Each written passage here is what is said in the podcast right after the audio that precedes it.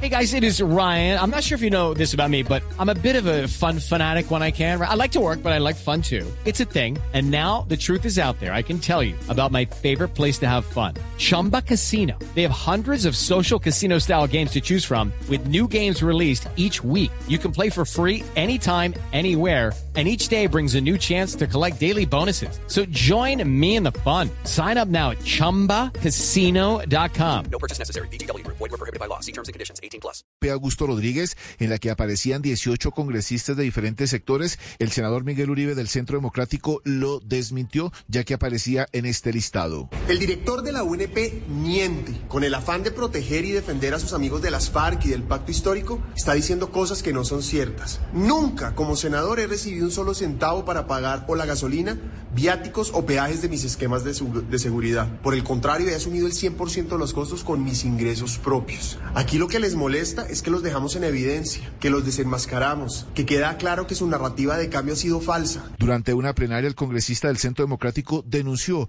que en la UNP existen congresistas que no pagan gasolina y peajes.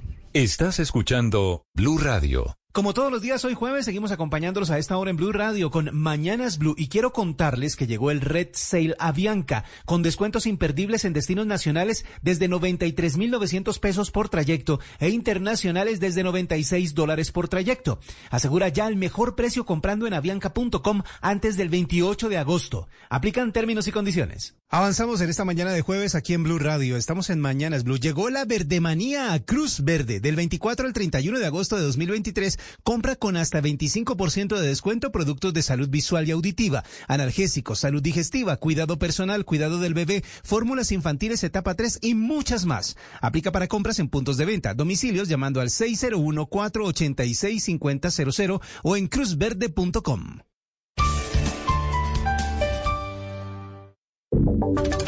Y ahora en Blue Radio, la información de Bogotá y la región. Noticia importante en Bogotá que se registra desde la Procuraduría le pide cuentas al rector del Colegio Helvecia, al Bienestar Familiar y también a la Secretaría Distrital de Educación por casos de acoso escolar presentados en esta institución. Rocío Franco.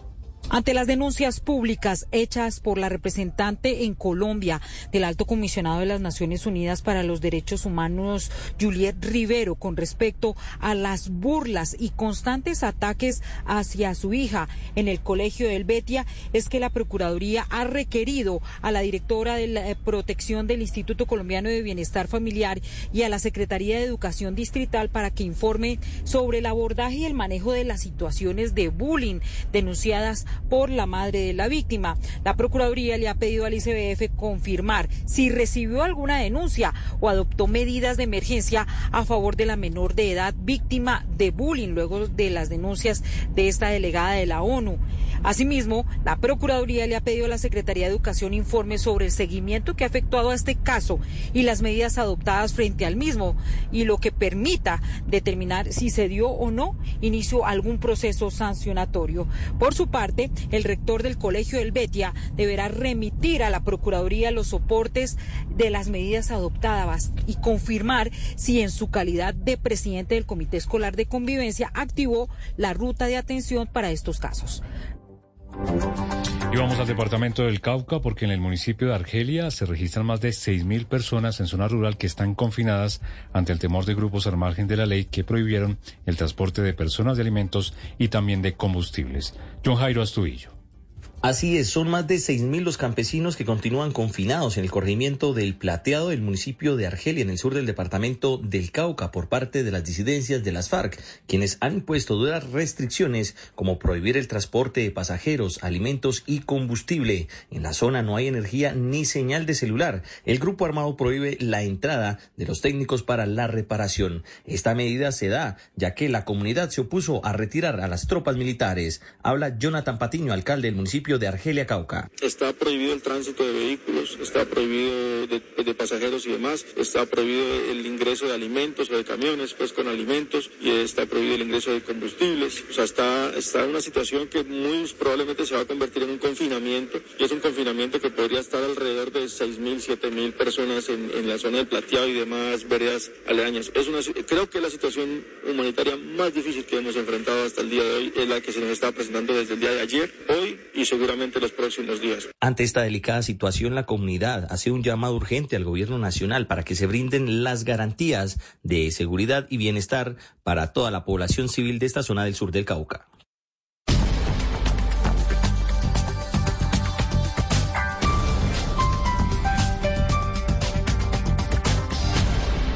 Las victorias y derrotas, la pasión y la afición en juego y los datos de lo último en deportes se lo presenta Mañanas Blue. 1029, prográmense hoy Liga Betplay en Colombia, fecha 7, 4 en la tarde, Boyacá Chico, Atlético Huila, 6 y 20, Atlético Nacional frente al Pasto y a las 8.30 de la noche, Deportivo Cali recibe a Millonarios. Por Copa Sudamericana, hoy cuartos de final a las 5 de la tarde, Liga de Quito frente al Sao Paulo, atentos con James Rodríguez, América Mineiro también frente a Fortaleza y por la Libertadores en cuartos, 7.30 en la noche, Fluminense con el colombiano John Arias frente al Olimpia de Paraguay. Los deportes a esta hora en Mañanas Blue.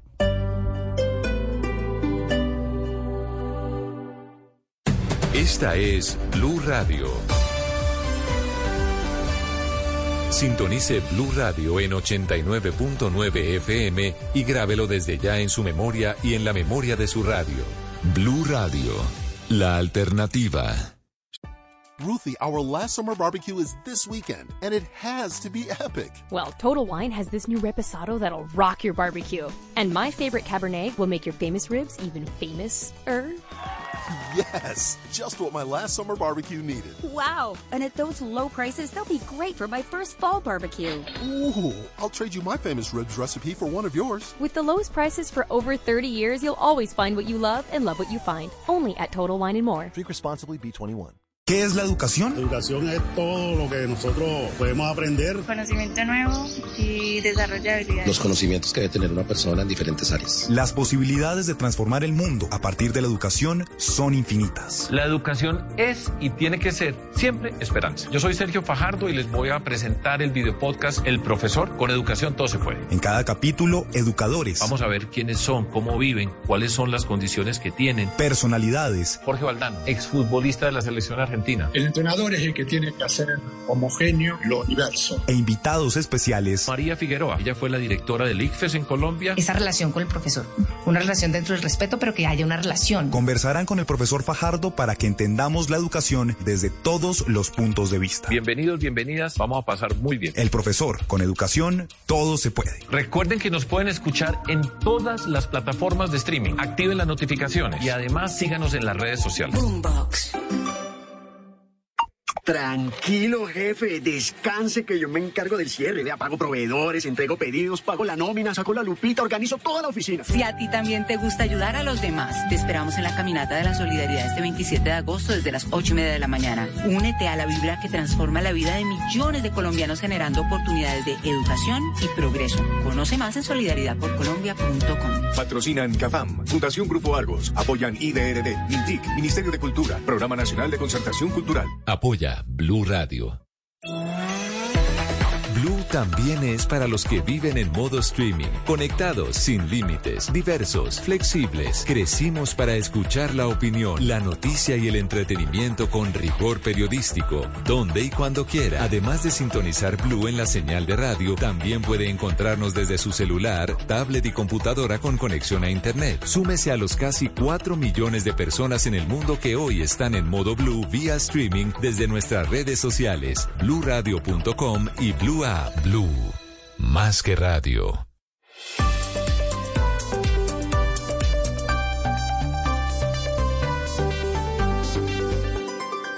Seguimos conectados en Mañanas Blue. Desde este momento dirige Camila Zuluaga.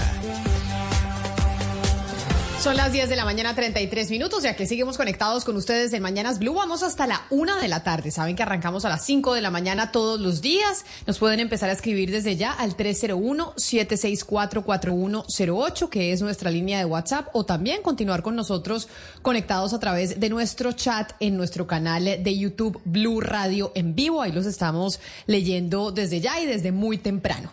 Empezamos este jueves hablando, Gonzalo, y me parece importante irnos para Panamá Que nuevamente es noticia, no solo por lo que hemos venido comentando desde ayer del canal de Panamá, en donde hablamos con eh, una de las personas más importantes detrás de la operación del canal de Panamá, sino por la tensión en las relaciones entre Panamá y Colombia.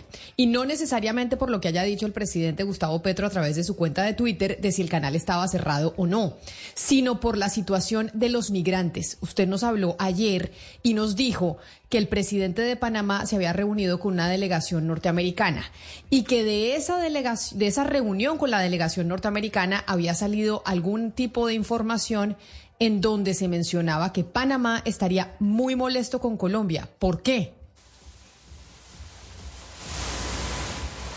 Gonzalo, yo lo veo, pero no lo escucho. Me oye. Ah, ahí ya, ahí ya lo veo, pero no lo escucho. Fíjese, fíjese Camila, que eh, Panamá estaría muy molesta con Colombia porque digamos que el cable está roto, ¿no? La comunicación entre Panamá y Colombia no sería la más idónea. Y partemos, eh, eh, vamos a partir del hecho migratorio. En Panamá, el tema migratorio lo maneja el Ministerio de Seguridad, no lo maneja Cancillería. A diferencia, entiendo que es así, que en Colombia el tema migratorio se maneja a través de Cancillería. Ya por ahí hay un primer eslabón de la cadena que hace que la comunicación no sea tan fluida. Número uno. Número dos. Panamá, en reiteradas ocasiones, con el defensor del pueblo, con la directora de migración, incluso con el presidente de la República, han dicho, es que Colombia no nos está prestando atención. Y en lo que va de año, por el tapón del Darién, han pasado 300 mil venezolanos para ser más exacto, 300 mil migrantes, de los cuales la mayoría son venezolanos. Lo que está pidiendo Panamá es, oye Colombia, ¿y usted qué está haciendo para frenar esta ola migratoria? Usted puede entender que Panamá no tiene los recursos, no tiene el tamaño que tiene Colombia para sostener eh, y darle tratamiento a los migrantes como se debería tratar a los migrantes. Aquí cuando los eh, haitianos, ecuatorianos, venezolanos, migrantes que buscan llegar eh, y pasar por el alien llegan a Panamá, son tratados de una forma que digamos se puede aplaudir tienen un espacio dedicado para ellos, eh, le dan algún tipo de, comida, de, cobija, por llamarlo así. Incluso hay parte del presupuesto eh, estatal, que va para los migrantes que llegan hacia el Darién. Y de allí, bueno, parten hacia la frontera con Costa Rica. Costa Rica también ha dicho, no vamos a recibir a todos los migrantes que están llegando a Panamá. El tema es... ¿Por qué las comunicaciones no se están dando? Ayer hubo una rueda de prensa con Senafront, que es el Servicio Nacional de Frontera de Panamá, eh, con el Ministerio de Seguridad, con la Dirección de Migración, diciendo, vamos a tener que tomar medidas drásticas, porque ya este tema se nos está saliendo de las manos. Y esas medidas pudiesen ser, Camila, el cierre de fronteras. El defensor del pueblo ha pedido lo siguiente, por favor atiendan el llamado de Panamá porque desde Colombia no se está escuchando la solicitud y el levantamiento de la mano que está haciendo el gobierno de Laurentino Cortizo. Sí, Gonzalo, a ver, es que hay dos eh, coyunturas, es decir, además de la crisis migratoria, a la crisis migratoria se le unen dos coyunturas para hacer esto más grave en este momento. Pues primero es el cierre de muelles por la tormenta Franklin, entonces eso eh, tiene represados, se calcula que son 10 mil migrantes los que están eh, represados. Recuerde que de Colombia para pasar al tapón del Darién salen básicamente de, de, unos lugares como Acandí, en Chocó, salen también... Eh, pasan por Turbo y por Necoclí y en estos lugares están quedando represados los migrantes. Eh, el cálculo que hace la comunidad es que es un 90% de migrantes venezolanos los que están tratando de subir. Entonces, eh, la primera parte de esta coyuntura es la tormenta Franklin, que no permite tomar en las embarcaciones, que las tiene represadas. Y en segundo lugar, es que siempre a final de agosto y septiembre son los usualmente es eh, la época de pico migratorio. ¿Por qué? Porque esto en la subida de toda eh, Centroamérica hasta la llegada de los Estados Unidos, el cálculo que hacen es que es eh, la época del año en que es menos duro cruzar el desierto en California. Es, digamos, cuando el clima es menos pues menos caliente, menos horrible para poder cruzar el desierto. Entonces, ¿qué es lo que pasa? Usted habla de esa cifra de 308 mil migrantes, que es una cifra brutal porque apenas estamos en agosto. Y hay que tener en cuenta que el año pasado, todo el año pasado, cruzaron a Panamá 245 mil migrantes. Y estamos, la cifra es gravísima porque estamos en agosto y ya vamos en 308 mil. Esta semana, precisamente en Panamá, eh, reportaron ese, ese número de 308 mil, que es, es, una cifra eh, gravísima. Se calcula que, por ejemplo, en Acandí eh, cada día cruzan alrededor de 2.100 migrantes y lo que estamos hablando acá es eh, de una crisis humanitaria, eh, Camila y oyentes, porque además la Defensoría del Pueblo de aquí, de Colombia, lo que ha dicho, hay muchos de estos migrantes que son niños, que son menores de edad y que inclusive van sin, sin adultos. Entonces, estamos hablando de una tragedia mayor, más que de cosas de, de, estas dificultades de, hablar entre dos países, estamos hablando de una tragedia humanitaria. Es muy terrible eso último que usted acaba de decir, Ana Cristina. El 20% de las personas que pasan por ahí son menores de edad y de ese 20%, más de la mitad son eh, niños y niñas de menos de 5 años. Imagínese usted lo que es esto. Y, y yo, pues, me, me, quedo mucho pensando en lo que usted dice de que es la época eh, eh, más fácil para atravesar el desierto, pero, pues, a mi, a mi juicio eso no hace sentido porque estamos en una ola de calor tremenda. Tal vez lo que facilita es el cruce de, eh, usted se refiere al desierto en California, porque pues todos estos migrantes lo que quieren es llegar a Estados Unidos, no llegar a Panamá, pero, pero tal vez es porque baja el nivel de las aguas y entonces es más fácil cruzar ilegalmente eh, la frontera, pero, pero es una época muy difícil porque los calores, pues lo hemos reportado, son impresionantes. Claudia, hay un punto que yo sí quiero preguntar y es, ¿qué es lo que está pasando con la comunicación entre Petro y Cortizo? Es que lo decía ayer, el presidente Gustavo Petro se reunió con Guillermo Lazo y se reunió con Nicolás Maduro en diferentes oportunidades. Por un tema de salud, el presidente Laurentino Cortizo está viajando muy poco. Hay que recordar que el presidente Laurentino Cortizo está pasando por un tratamiento médico tal vez difícil, pero el presidente Gustavo Petro puede venir fácilmente a Panamá. ¿Por qué no ha venido? ¿Por qué esta cantidad de impases por la, forma en cómo se ha tratado el tema de Panamá a nivel histórico, con la independencia, lo que ha dicho el canciller Álvaro Leiva, eh, el pronunciamiento de la canciller eh, Temagüey aquí desde Panamá? Hay algo allí que no está funcionando bien. El presidente Laurentino Cortizo ya casi está de salida. El año que viene, en mayo, son las elecciones. Pero la pregunta es, porque no se han reunido, sobre todo cuando son dos países muy importantes dentro del tema migratorio irregular, que como usted bien decía, es el principio del camino que toman estas personas para llegar a los Estados Unidos. Y ahí entonces déjeme preguntarle una cosa, Gonzalo, porque por eso empezaba yo así, y es, ¿qué es lo que está pasando en las relaciones? ¿Qué sabe usted? ¿Por qué están tensas las relaciones entre el presidente Gustavo Petro y el presidente Cortizos en Panamá? Empezamos con la situación del canal de Panamá, que le dijeron desde Panamá a través también de Twitter, le dijeron, presidente, usted se equivoca, el canal no está cerrado, que sí hay una demora en el paso de las embarcaciones, por supuesto, pero no es que el canal esté cerrado como usted está diciendo. Eso también se habría podido decir en comunicaciones diplomáticas y se hizo a través de redes sociales y usted ha mencionado.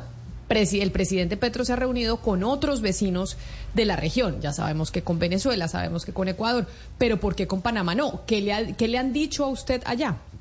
Mire, fuentes ligadas a Palacio me han dicho que la relación es estable, es diplomática, pero hasta allí no pasa más. Lo que me han mencionado desde acá es que el interés que tendría Colombia sobre una relación con Panamá como la que tiene con Venezuela o la que pudiese tener con Ecuador, al menos no se siente recíproca. No se siente que haya una intención de alguna otra forma de hablar temas, de solventar situaciones, de tener acercamientos. Pues bien, son países vecinos, eh, hay un tema cordial, pero más allá de eso, desde Panamá, le digo, son, según fuentes que me, que me han comentado, el interés que ha mostrado Colombia sobre algunos puntos, sobre todo un tema tan importante como la migración, digamos que no ha sido tomado en cuenta al menos los llamados que han hecho desde Cancillería y desde Migración aquí en el Istmo. Y eso, pues como usted decía, Ana Cristina, tenía las consecuencias y tiene también las consecuencias de lo que está pasando aquí en Colombia y cómo están represados también muchos migrantes en esa zona fronteriza.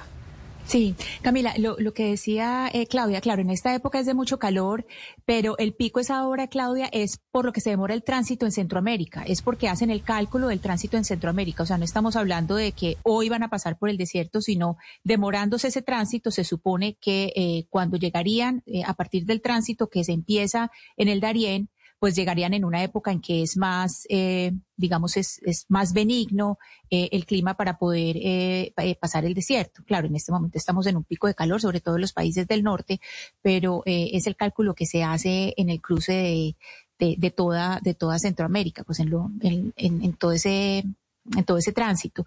Y en este momento, pues el, la, la, gran alerta no es solamente por la cantidad de, de migrantes, sino precisamente eso, eh, Camila, por los niños, por los niños, y no solamente los niños tan chiquitos, sino los niños que van solos. Es que estamos hablando de montones de niños que hay solos y hay dos alertas que se están eh, eh, también eh, despertando, es decir, están alertando desde, desde Panamá por dos cosas. Uno es por el daño que se le hace a las comunidades fronterizas, porque muchas, fíjese, por ejemplo, a Candí, a Candí está viendo pasar eh, pues eh, cantidad de migrantes que es incluso superior a su a su población. Entonces, por un, por una parte no es no son comunidades que tengan toda la infraestructura para recibir a tantos migrantes y en segundo lugar por los daños al ecosistema, porque usted entiende que cuando los migrantes están pasando, pues también hacen eh, digamos tienen cargan botellas de agua, cargan comida, no tienen lugar y, son estamos hablando de pueblos pequeños que no tienen digamos eh, manejo de residuos como lo puede tener una ciudad o como lo pueden tener unos municipios eh, digamos eh, un poco más, un poco más grandes. Entonces hay una cantidad de, de asuntos que se, que se, que, convergen aquí que son gravísimos por el represamiento de estas personas.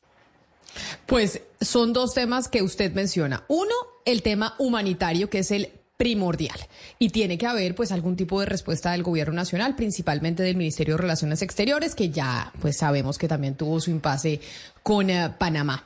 Pero por el otro lado, el tema medioambiental que le importa mucho al presidente Gustavo Petro por lo que hemos visto de sus declaraciones internacionales. Así que sería bueno pues tener una respuesta. ¿Se habla que puede cerrarse la frontera, Gonzalo, ya para terminar con sí. este tema? Sí, se, se, habla, Camila, de que Panamá estaría tomando una decisión firme frente a la frontera con Colombia. Lo que se infiere, y alguna información que nos llegan desde Palacio, aquí en el país eh, centroamericano, es que se estaría hablando de un cierre de frontera. ¿Cuándo? No se tiene previsto. Pero ayer, incluso en medio de esta rueda de prensa que dieron las autoridades panameñas, fueron muy claros. Oiga, tenemos que tomar una decisión muy firme porque la situación se nos está saliendo de las manos. ACNUR se quedó sin fondos para el tratamiento o para tratar a los migrantes que llegan a Panamá. Incluso aquí hay un debate muy importante en el país sobre los fondos que utiliza el Estado para atender a la migración, Camila. Y es que hasta marzo, solamente hasta marzo, Panamá ya le había invertido 50 millones de dólares al, al, al trato, a, a, generar, digamos, un espacio confortable, entre comillas, si es que así se puede llamar, para la llegada de los migrantes. Y mucha ciudadanía panameña o algunos ciudadanos han mencionado, oiga, ¿Y esa plata por qué para ellos? ¿Qué está haciendo Colombia? ¿Qué está haciendo Costa Rica? ¿Cuánta plata le está aportando Colombia pero, y Costa Rica al trato que, de los migrantes? Pero es que es muy complicado, Gonzalo, porque pues Estados Unidos sea rojo o azul el signo político, también han endurecido las medidas contra los migrantes, lo de Colombia y Panamá, pero se debe a que pues son personas de América Latina que viven situaciones económicas muy difíciles. No es verdad, como lo dice el presidente Petro muchas veces, que es a causa del cambio climático.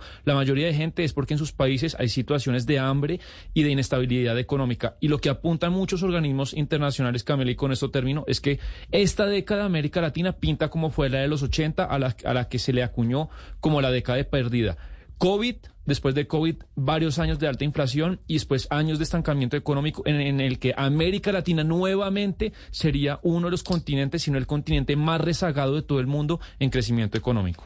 Pues esa es una de las visiones, porque también hay visiones que América Latina tiene la gran oportunidad de explotar en términos agropecuarios a nivel internacional, ser una de las despensas del mundo. Es decir, hay visiones de si esta puede ser una oportunidad para América Latina en términos de boom de commodities, como se puede ver en Brasil con el tema del petróleo, o como se puede ver en Guyana, o incluso también como se puede ver no solo con el petróleo, sino con otro tipo de productos, en donde América Latina podría aprovechar esa situación. Digamos que son dos visiones. Esa que usted plantea, que es la que pone sobre la mesa algunos, y es que puede ser una década perdida o puede realmente ser una década que aprovechen los países en medio de su competitividad a nivel internacional por la riqueza y la biodiversidad que tiene. Eh, Camila, me perdona, pero una cosa es que tenga el potencial. Y es que Latinoamérica siempre ha tenido el potencial. Y otra cosa es que la aproveche, que como bien dice Sebastián, no lo está aprovechando.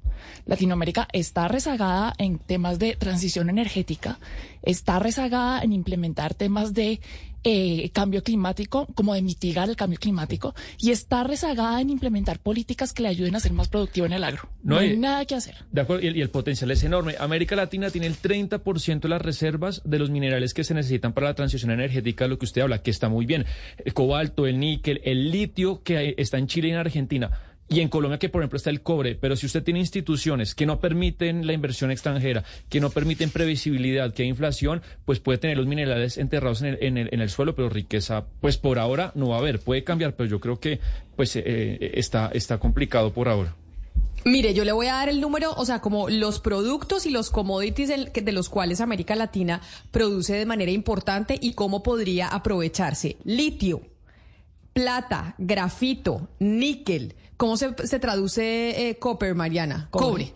Cobre, exacto. Litio, cobre, plata, grafito y níquel. Litio, que es lo que más se utiliza para todos los productos eh, tecnológicos eh, también. Para las baterías Esto está de- en Chile, en Brasil, en Perú Y y, en otros países como Colombia. No, mire, Esto litio- con información de este año. O sea, América Latina sí podría tener un boom de commodities. Claro. Si se maneja bien, podría cobre- no, no ser pero- una década perdida. Claro, pero es que todo indica que no lo está haciendo bien, ese es el problema. Usted habla del litio y mire, por ejemplo, todos los esfuerzos para nacionalizar las reservas o las que podrían, las compañías que podrían producir el litio. Eso espanta a todos los el cobre, inversionistas. echaron a las patadas a quebradona decir, de, de- de Colombia. No, nosotros no podemos permitir que, o sea, no podemos procurar o per- pensar que vamos a poder extraer. Y litio hablamos precisamente de Bolivia, Argentina y Chile, ¿no? Porque ellos tienen aproximadamente el 60% de las reservas de litio al, del mundo, el 60%. Pero ellos, eh, incluido Chile, que siempre es como la anomalía del continente, están, por ejemplo, tratando de nacionalizar esas reservas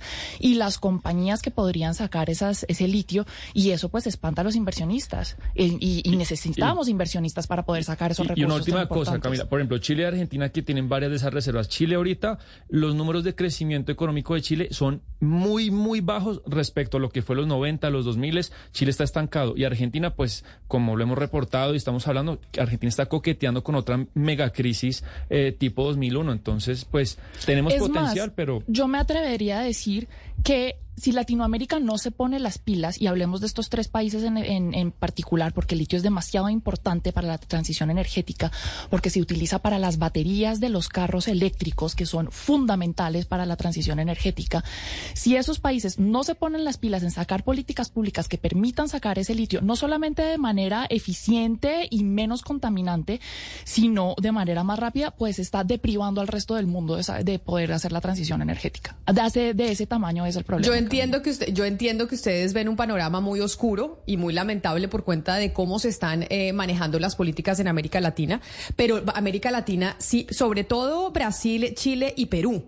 Digamos que nosotros no estamos metidos ahí realmente, pero Brasil, Chile y Perú sí pueden enfrentar un boom de commodities. Y si lo maneja bien puede no ser una década perdida, que es lo que yo le digo que a, Sebastián y a usted Mariana que no se puede ser tan tajante en vaticinar el futuro de que todo va a ser un desastre, pero además si miramos la producción agrícola, el tema de las exportaciones agrícolas para el planeta, lo que el- las proyecciones que se hacen es que para el 2032, por ejemplo, América Latina y el Caribe estén eh, incrementando casi que en un 50% su exportación para el mundo, convirtiéndose casi casi que en una despensa mundial, que era lo que yo les eh, manifestaba. Y eso ha venido creciendo, si uno mira desde el 2000 hasta el 2020 y las predicciones que hay a 2032. O sea, hay una oportunidad importante para el continente con miras al resto del mundo.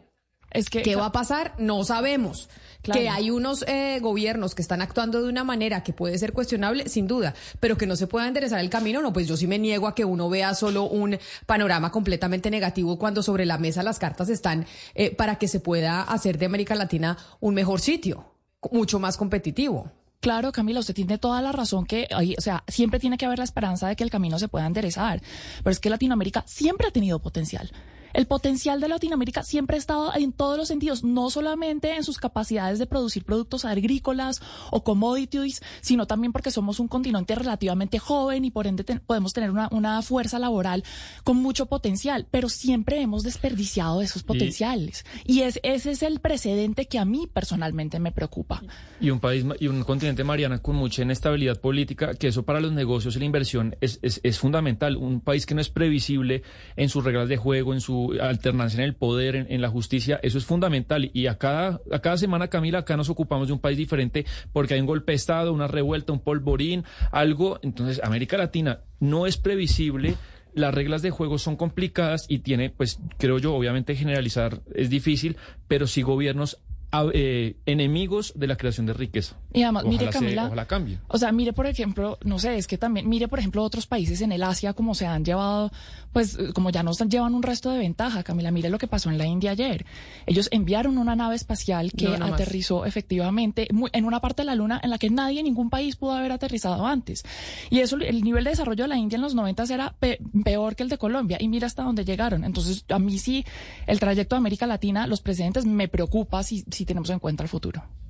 Yo creo que hay eh, cartas que pueden ser favorables y que se puede mirar hacia adelante. Obviamente, bueno, no entremos a hacer las comparaciones con la India, pero ya que estamos hablando del tema agrícola, del potencial que tiene también en tierras América Latina, ayer el Instituto de Ciencia Política Hernán Echavarría Olózaga alertó sobre las competencias que pretende otorgar la Agencia Nacional de Tierras mediante el decreto del artículo 61 del Plan Nacional de Desarrollo. Esto suena a chino, pero no. Lo que dice el Instituto de Ciencia Política es que la normatividad que se está aprobando excede las facultades reglamentarias, consolidando nuevas causales de extinción de dominio de los predios rurales, mecanismo que resultaría mucho más gravoso que la expropiación en sí.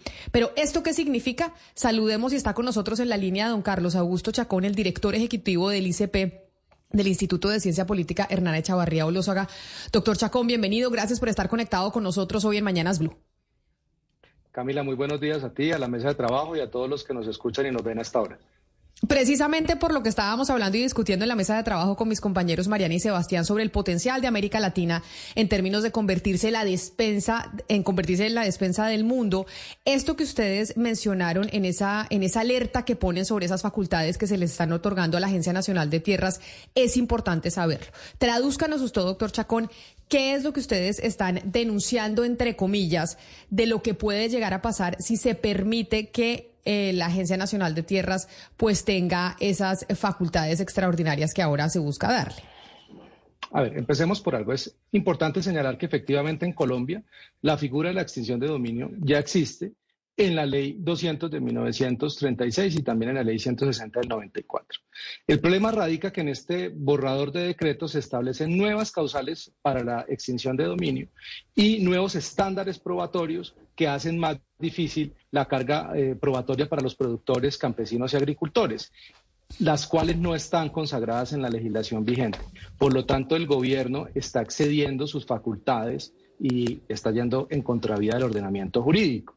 Entonces, es muy preocupante porque la ANT tendría mucho poder. Y esto tiene un problema de fondo, mucho más allá del decreto.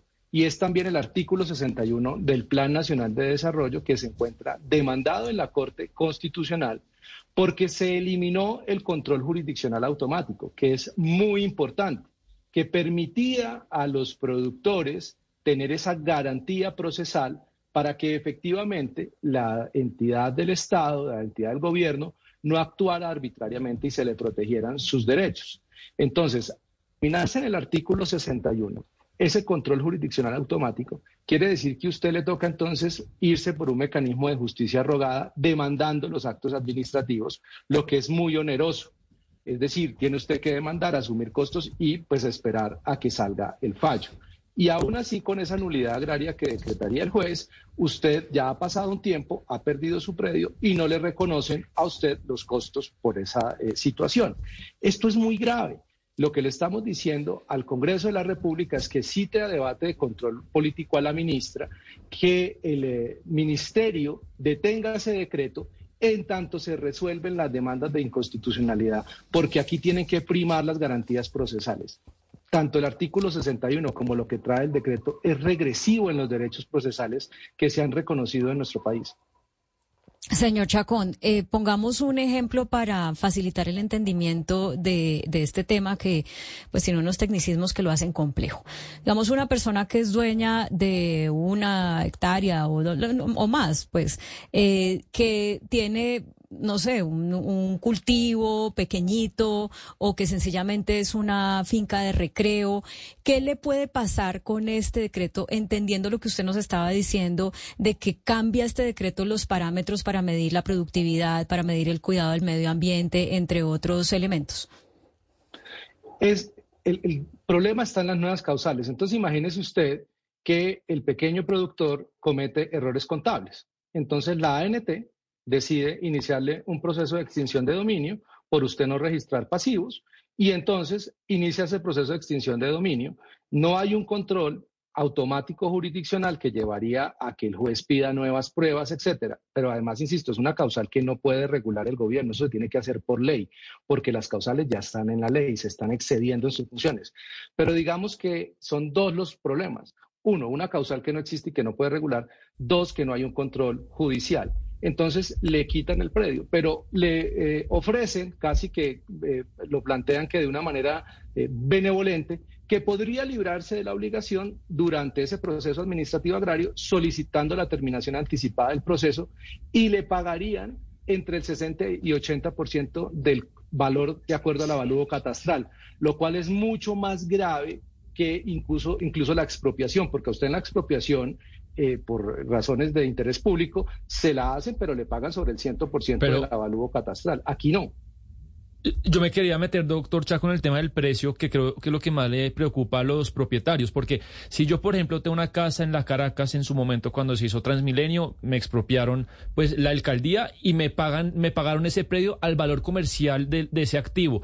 Pero sucede algo en el tema rural y es que como la actualización catastral no existe o se está haciendo o está en precaria, pues el, la diferencia entre el precio comercial real y el catastral es muy grande. Me, corrige usted si, si voy bien. Entonces, al dueño de ese predio que será expropiado eventualmente por el gobierno para la reforma agraria, eh, ¿ese precio está muy por abajo de lo que merecería? ¿Estoy, estoy bien o cómo lo analiza usted?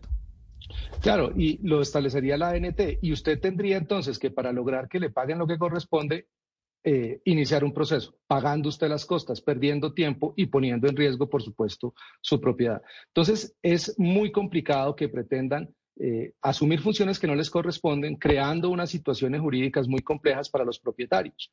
Esas nuevas causales no las pueden establecer ellos por decreto. Eh, insisto, es que esto es muy importante, es por ley. Y son dos cosas distintas. Una cosa es la expropiación y otra cosa es la extinción de dominio. Esta figura de extinción de dominio es más gravosa para los propietarios campesinos y agricultores. Pero explíquenos entonces una cosa, si usted dice que la expropiación y la extinción de dominio son dos cosas distintas y esta que pretenden hacer con predios de extinción de dominio es más gravosa, ¿esto de los predios de extinción de dominio se somete a qué tipo de predios? Es decir, ¿cuáles son los tipos de predios o las personas o los campesinos que deben estar con algún tipo de preocupación frente a esta normatividad que ustedes están poniéndole la lupa?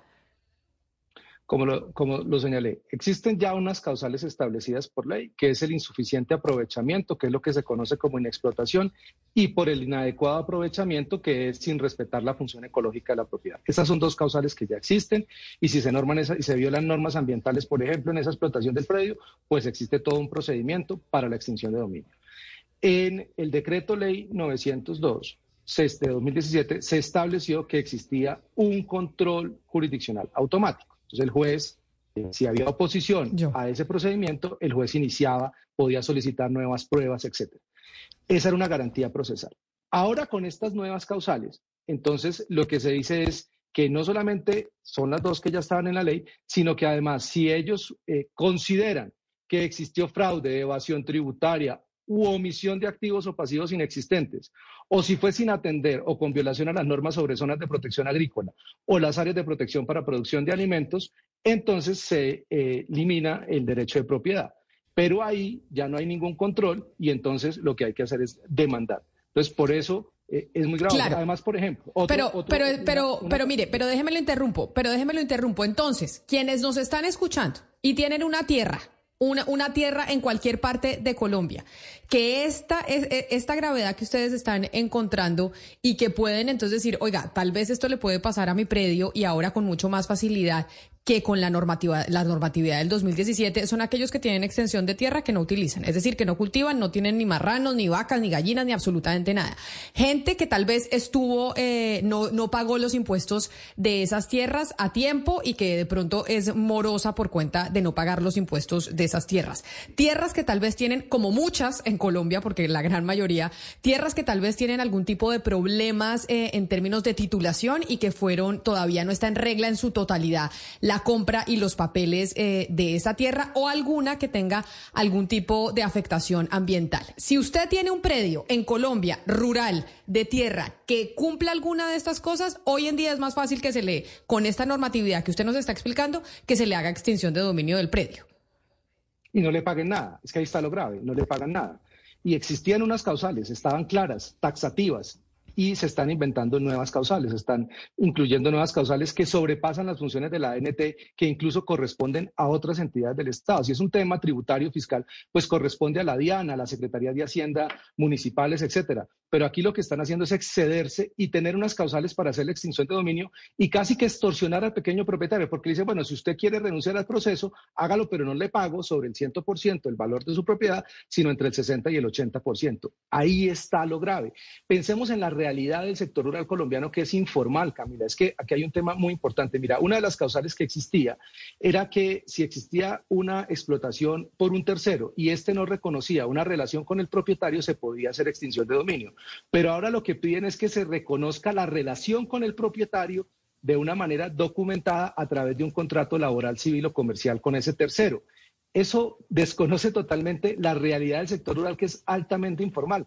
Y usted tiene razón, Camila. Si la ANT y el gobierno quiere cumplir con el acuerdo final del Teatro Colón, lo puede hacer, tiene los mecanismos. Uno de esos mecanismos es avanzar en la regularización de la tierra, en la formalización, en la titularización. Hagan titularizaciones masivas, pero no quieran resolver el problema de entregar tierras disputándole los derechos de propiedad a quienes hoy las tienen a través de mm, nuevas formas de extinción de dominio o nuevas causales que no existen en la ley. Doctor Chacón, ¿hay ah, algún tipo de rastreo ustedes dentro de esto que, están eh, alertando han mirado en qué lugares de Colombia estarían este tipo de predios? Es decir, ¿en qué departamentos o dónde habría ah, algún tipo de, digamos, de, riesgo especial para alertar? No porque se aplicaría a todo el, a todo el país. Entonces no, no, no, no se señala específicamente una zona en particular. Entonces, esto es Claro, claro, se aplicaría a todo el país, claro, se aplicaría a todo el país, pero mi pregunta precisa, claro, obviamente se aplicaría a todo el país, pero mi preocupa, mi, mi pregunta precisamente va hacia eso. Si ustedes tienen esta, esta preocupación y están eh, manifestando esto que dicen desde ese centro eh, de pensamiento, pues eh, uno se pregunta si ustedes han hecho un rastreo de dónde están esas propiedades esencialmente, si tienen como, digámoslo así, un mapa de calor o se han fijado dónde tienen esencialmente en qué departamentos hay más de este tipo de propiedades, donde podría eh, ser aplicada esa norma. No, porque pues es efectivamente esas causales hoy no existen y lo que nosotros nos hemos concentrado es analizar el borrador de decreto, en presentar comentarios a ese borrador de decreto y en alertar a la sociedad, a las distintas organizaciones a que presenten comentarios y también pedirle al Congreso de la República que haga un debate de control político. Al tiempo que insistimos en la importancia de que la Corte Constitucional declare la suspensión del artículo 61 porque ese decreto es abiertamente, ese artículo es abiertamente inconstitucional al quitar el control jurisdiccional automático. Señor Chacón, pero si uno piensa cómo jugaría esta, este decreto con resoluciones que ya han sido expedidas para declarar unas zonas exclusivas eh, de producción de alimentos, como es el caso de, de, algunos de los decretos por la emergencia en La Guajira y uno más reciente sobre, mm, si, si mi memoria no me falla, para, para Chía o para Cajicá, eh, uno sí podría empezar a ver cuáles son esas zonas del país donde hay una intención expresa, eh, digamos, de en aras de declarar la producción exclusiva de alimentos, eh, facilitar la, la, extinción de dominio. ¿Ustedes han considerado eso? Es, tiene, es que tienes razón, efectivamente ya empieza uno a visualizar con esos decretos hacia qué regiones específicas quieren hacerlo. Y aquí hay un tema muy importante y es que el decreto establece que la explotación del predio se haga de conformidad con los planes de ordenamiento productivo. Pero es que esos planes de ordenamiento productivo, Claudia, son indicativos, no son mandatorios. El Estado no tiene la capacidad de decirle al productor qué sembrar y dónde hacerlo. Eh, los eh, instrumentos que la UPRA tiene, que están establecidos, son para que haya una indicación de lo que se puede cultivar, de lo que es la vocación de la tierra, pero no para decirle que puede o no puede eh, producir exactamente esos productos. Pues muy delicado lo que ustedes están alertando, doctor eh, Carlos Augusto Chacón, director ejecutivo del Instituto de Ciencia Política Hernán Echavarría Olauzaga. Gracias por habernos atendido, por habernos explicado pues esta investigación y esta alerta que ustedes están enviando frente a estos decretos que pretende darle mayores facultades a la Agencia Nacional de Tierras para poder hacer la extinción de dominio mucho más expedita en el país. Mil gracias. Camila, a ustedes muchísimas gracias. Un feliz día. Pues ahí está el tema. Dígame, Sebastián. No, no, recordarle, es que si jalamos la pita, eh, esto es una parte una historia que viene de atrás. Eh, este decreto, es recordará usted que fue una de las razones por las cuales Cecilia López eh, pues termina saliendo del ministerio porque ella no estaba de acuerdo con este decreto. porque la relación de Cecilia López es mala con el señor Vega, que es el director de la ANT, pero también es muy mala la relación actual de la ministra que reemplazó a Cecilia López, Jennifer Mojica, con el señor Vega. La relación es mala y, y, Camila me, me, han explicado un poco qué pasa ahí. El, presidente Gustavo Petro ha tratado de terciar ahí porque confía en los dos, pero hay una visión radicalmente diferente de lo que debe ser la reforma agraria. Eh, el señor Vega le ha vendido a Gustavo Petro que hay expectativas muy grandes y que es muy fácil hacer el tema de la reforma agraria. Por eso acuérdese usted que nos hablaron que había tres millones de hectáreas y que sí se podía y que después de a través de unos bonos del Estado se podía pagar eso y Cecilia López y otros funcionarios empiezan a aterrizar al presidente diciéndole no están así. Entonces, pues perdón lo largo, pero quería terminar que este decreto viene de atrás y que Cecilia López no está de acuerdo con este decreto y viene impulsado por el señor Vega por parte de la NT y vamos a ver pues si constitucionalmente se, se puede realizar lo que pretende. Y no estaba de acuerdo la exministra Cecilia López con el decreto precisamente por las injusticias que se pueden cometer por cuenta de él. Evidentemente en Colombia se necesita hacer una redistribución de la, de la tierra. Eso pues han coincidido muchos sectores en decirlo. Sin embargo, pues también hay que tener cuidado con aquellas personas que han adquirido sus tierras con todo el derecho y que este tipo de normatividad puede terminar en injusticias, Oscar, que es precisamente lo que planteaba internamente la ministra Cecilia López, que fue una de las razones, una de varias, pero para decir tal vez hasta que llegamos con el gobierno del presidente Petro. Mire, Camila, que las relaciones del doctor Vega con el presidente Petro son muy estrechas eh, y viene de tiempo atrás también. Y darle tantos poderes a la Agencia Nacional de Tierras no es una decisión, digamos, propia y autónoma del doctor Vega. Está respaldado por el presidente de la República, quien ha hecho una gran apuesta con el tema de la tierra en Colombia, la, la redistribución, la propiedad de la tierra y todo lo demás. Yo creo que el doctor Vega le ganó el pulso a la doctora Cecilia López, efectivamente, como lo dice Sebastián, y también seguramente le puede ganar el pulso a la nueva ministra, la doctora Mojica. ¿Por qué? Porque es que el doctor Vega está respaldado por el presidente de la República. Todo lo que estamos viendo de este decreto, Camila, está eh, escrito a cuatro manos. No nos podemos equivocar. Está escrito, a cuatro manos y el presidente Petro tiene la intención de efectivamente hacer un gobierno en el cual se redistribuya la tierra en Colombia, en todo lo que tiene que ver en todo sentido. Ayer en Ciénaga de Oro, Camila hizo una entrega de una tierra de 1.600 hectáreas a, a 200 familias campesinas de Córdoba. De tal manera que realmente el gobierno del presidente Petro está enfocado en el tema de la tierra y todo esto eh, eh, apunta hacia allá. Ahora, darle tantos poderes a una, a una entidad del gobierno, del Estado colombiano como es la Agencia Nacional de Tierras, que depende del Ministerio de Agricultura, mire usted, es crecer de verdad hasta, hasta quién sabe qué proporción una entidad del Estado que vaya uno a saber qué tipo de arbitrariedades podría cometerse buscando un bien que, en el que todos estamos de acuerdo, que es que se redistribuya y se le dé buen uso a la tierra en Colombia, Camila. Ana Cristina. Sí, Camila, no, él, es que hay que decir algo sobre el señor eh, Gerardo Vega y es que él, pues antes de ser el director de la Agencia Nacional de Tierras, fue, eh, él tenía, él era abogado de una asociación que se llamaba, de una oficina de abogados que se llamaba eh, Forjando, que se llama Forjando Futuros y él trabajaba precisamente con restitución de tierras, entonces él conoce bien las leyes, él conoce bien cómo es el asunto de la tierra y aquí lo que tiene es una discusión interna con la ministra Jennifer Mujica y en la medida en que ellos no diriman esas diferencias desde adentro, por fuera van a salir todo este tipo de estudios, va a salir todo este tipo de tanques de pensamiento que van a decir qué está pasando acá, porque estas personas lo que deben hacer es unirse primero y, eh, hablar todas esas cosas en privado antes de que sean grupos de pensamiento y que sea desde afuera donde se piense, eh, donde se empiece a discutir lo que ellos deberían discutir en el Ministerio de Agricultura y en la Agencia Nacional de Tierras. Pero, es que también pues, el ciudadano y el propietario un poco queda a merced de esas peleas y lo que se puede hacer, Ana Cristina, así se arreglen, porque yo acá lo que veo, Camila, es que personas que se han beneficiado históricamente de que no haya una titulización y una actualización catastral eh, beneficiados en forma de menos impuestos, porque eso es verdad, porque si usted no sabe el precio real de la tierra, pues se la evalúan a una menor manera y si vale menos, pues paga menos. Pero ahora esas personas el boomerang se les podría devolver y terminarían siendo indemnizados a un precio inferior del real. Entonces, pues un poco han sido premiados con el tiempo, pero ahorita pues serían, serían castigados. Ese, eso es lo nefasto de no saber de quién es la tierra y cuánto vale.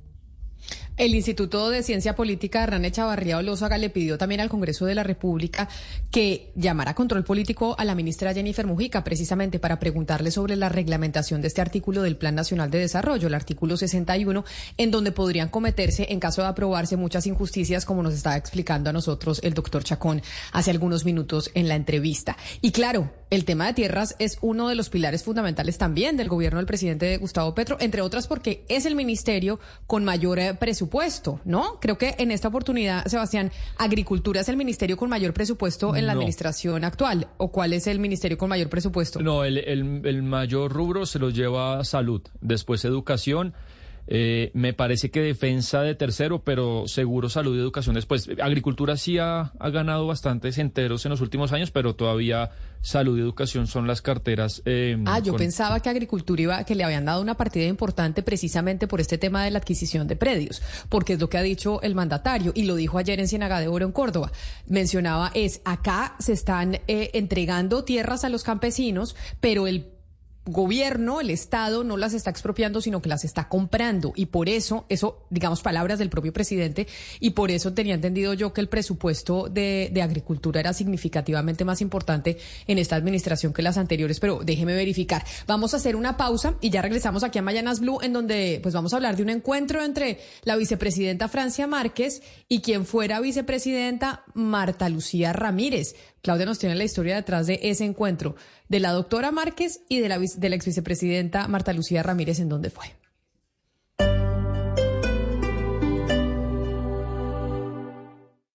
Esta es Blue Radio. Sintonice Blue Radio en 89.9 FM y grábelo desde ya en su memoria y en la memoria de su radio. Blue Radio, la alternativa. Yo necesitaba conseguir una cita médica para mi hijo. Y mi amiga me habló sobre South of Market Health Center. Ellos se encargan de todo el cuidado médico que necesitas, desde pediatría hasta la salud de personas mayores. También ofrecen apoyo de salud mental y cuidado dental. Ah, y tienen cuatro ubicaciones en San Francisco. South of Market Health Center te ofrece cuidado médico económico y de calidad en el que puedes confiar. Para más detalles, visita smhcsf.org. Descubre el auténtico sabor de América Latina con el nuevo McCafé at Home Café Styles of Latin America. Disfruta de tres deliciosas bebidas que puedes preparar en casa en cualquier cafetera Keurig, horchata latte, café con leche y café de olla, inspiradas en los sabores únicos y vibrantes de nuestras culturas. Hay un delicioso sabor esperándote en cada taza. Prueba el nuevo McCafé at Home Café Styles of Latin America, disponible en tiendas principales o en Keurig.com. ¿Qué es la educación? Educación es todo lo que nosotros podemos aprender. Conocimiento nuevo y desarrollo habilidades. Los conocimientos que debe tener una persona en diferentes áreas. Las posibilidades de transformar el mundo a partir de la educación son infinitas. La educación es y tiene que ser siempre esperanza. Yo soy Sergio Fajardo y les voy a presentar el video podcast El Profesor. Con educación todo se puede. En cada capítulo, educadores. Vamos a ver quiénes son, cómo viven, cuáles son las condiciones que tienen. Personalidades. Jorge Valdán, exfutbolista de la selección argentina. El entrenador es el que tiene que hacer homogéneo lo diverso. E invitados especiales. María Figueroa, ella fue la directora del ICFES en Colombia. Esa relación con el profesor. Una relación dentro del respeto, pero que haya una relación. Conversarán con el profesor Fajardo para que entendamos la educación desde todos los puntos de vista. Bienvenidos, bienvenidas, vamos a pasar muy bien. El profesor, con educación, todo se puede. Recuerden que nos pueden escuchar en todas las plataformas de streaming. Activen las notificaciones y además síganos en las redes sociales. Boombox.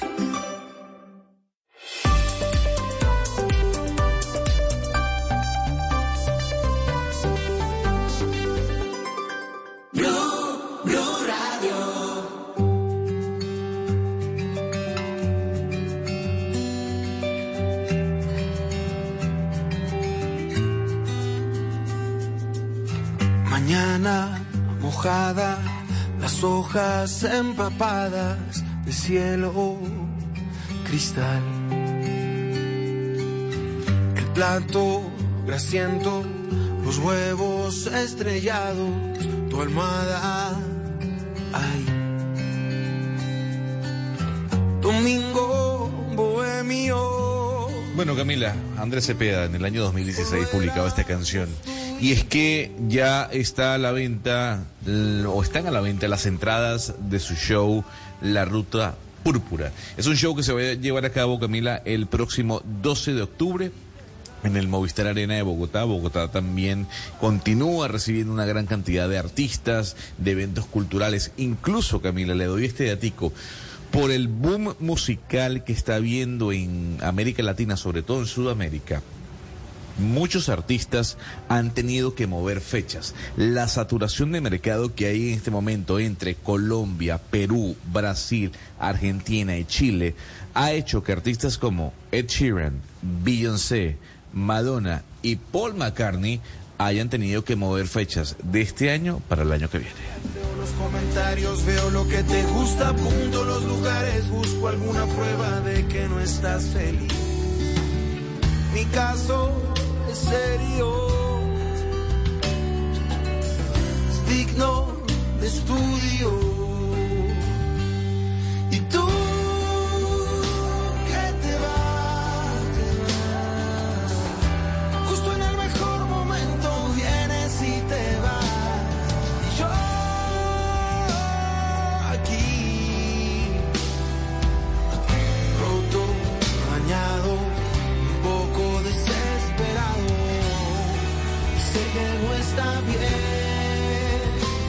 que pasa es que Andrés Cepeda siempre lo pone a uno a cantar a grito herido, Gonzalo. Yo sé que usted en- de pronto no está tan familiarizado con las canciones de Cepeda, pero a nosotros aquí en Colombia cada vez que lo oímos, o por lo menos yo cada vez que lo oigo, sí me pongo a cantar a, a pulmón herido.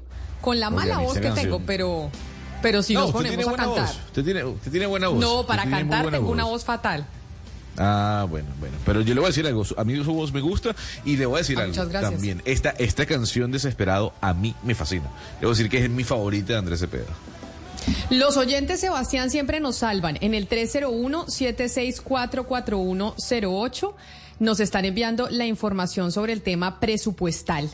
Eh, del eh, Ministerio de Agricultura. Le estoy enviando en estos instantes a don Lucas San Pedro, nuestro operador ahí, el, eh, director que está detrás de esta transmisión a través de nuestro canal de YouTube de Blue Radio en vivo, la imagen que nos envían los oyentes, uno de nuestros oyentes en estos momentos, y es la asignación presupuestal del sector eh, agropecuario, del Ministerio de Agricultura. Si bien es cierto que no es el ministerio con mayor presupuesto, sí le triplicaron el presupuesto, mire, del 2022 al 2023 en inversión pasaron de 1.824 millones, yo imagino que sí, 1.824 millones a 4.444. Yo creo que eso tiene que ser más, eso tiene que ser billones, ¿no, Sebastián? Sí, sí. En una variación de 144%. 144% fue el aumento del presupuesto de tierras, es decir, del Ministerio de Agricultura del 2022 al 2023, esto en inversión.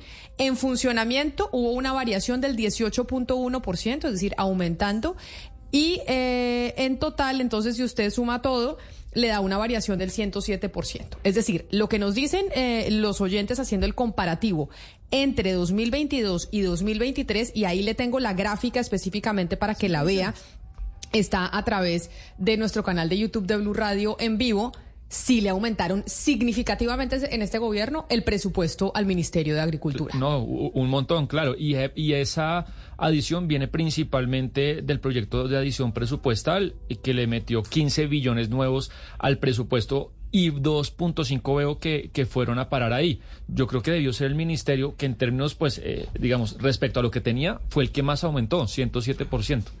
Por eso, esta, esta imagen que estamos viendo en estos momentos en pantalla y las cifras que le estoy dando las presentó la ministra Jennifer Mujica la semana pasada en el Congreso de la República. Es decir, estos son los datos oficiales del ministerio que nos envían porque nos estaban escuchando precisamente hablar del tema presupuestal en las diferentes carteras. A los oyentes siempre mil gracias porque ustedes hacen parte de esta mesa de trabajo y nos ayudan a llevar una mejor información a los oyentes. Ahora sí, Claudia, había dicho antes de la pausa que usted tenía la historia detrás del encuentro entre las dos vicepresidentas, la actual, la vicepresidenta Francia Márquez, y la del gobierno pasado, Marta Lucía Ramírez. De hecho, hay imágenes del encuentro de las dos eh, mujeres. ¿En dónde?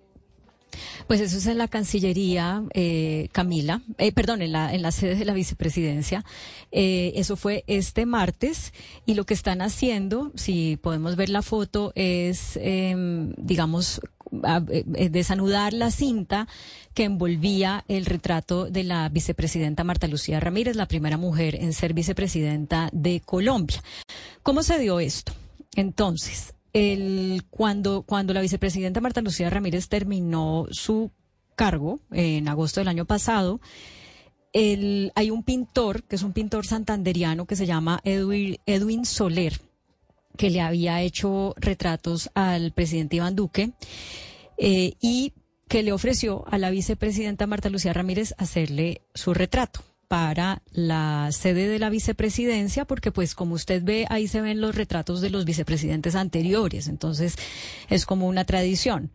Y también para la sede de la Cancillería. Entonces el pintor Edwin Soler hizo el retrato de la vicepresidenta Marta Lucía Ramírez ella o bueno su equipo lo mandaron a la a la a la vicepresidencia hace alrededor de seis meses y hace mm, relativamente poco la vicepresidenta Francia Márquez contactó a la vicepresidenta Marta Lucía Ramírez y le dijo Oiga, acordemos una fecha para, para que pues se cuelgue su retrato en el en la galería de vicepresidentes y hagamos pues como eh, como la, la oficialización de ese momento y esa fecha la acordaron para el martes de esta semana.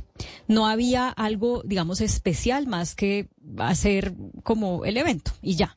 Pero entonces hace poquitos días la vicepresidenta Francia Márquez llamó a la vicepresidenta Marta Lucía Ramírez y le dijo, "Oiga, ¿por qué eh, no viene con su familia y, y los invito a almorzar y tal. Y la vicepresidenta Marta Lucía Ramírez le dijo que sí, que muchas gracias y que si podía llevar también al equipo que trabajó con ella cuando era vicepresidenta. Por eso en esa foto anterior que estamos viendo eh, se ven también personas que hicieron parte del equipo de Marta Lucía Ramírez. Y pues obviamente la vicepresidenta Francia Márquez también llevó a su equipo y tuvieron un almuerzo, una conversación eh, pues muy distendida, muy generosa, eh, en un evento calificado por las partes como muy bonito, donde se habló de varios temas, entre ellos el Fondo Mujer Emprende, que es el fondo creado durante la vicepresidencia de Marta Lucía Ramírez para apoyar eh, pues iniciativas para las mujeres, que esta vicepresidencia lo ha seguido, digamos, eh, desarrollando y aprovechando.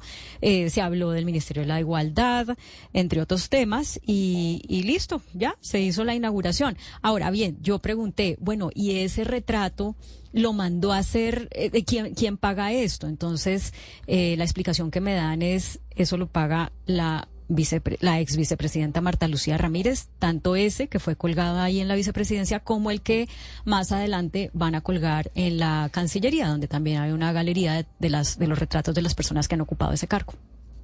Me parece, Camila, un gran gesto. Eh, más cuando los gobiernos suelen mirar por el espejo retrovisor para responsabilizar al gobierno pasado de todo lo que está pasando hoy. Eh, este es un gran gesto y teniendo en cuenta pues que han sido las dos únicas mujeres que han llegado al cargo de vicepresidente o vicepresidenta de la República, eh, Marta Lucía Ramírez en el gobierno de Iván Duque y Francia Márquez ahora en el gobierno de Gustavo Petro. Es increíble, pero en 200 años de vida republicana solamente dos mujeres vicepresidentas. Es, es, es insólito, Camila.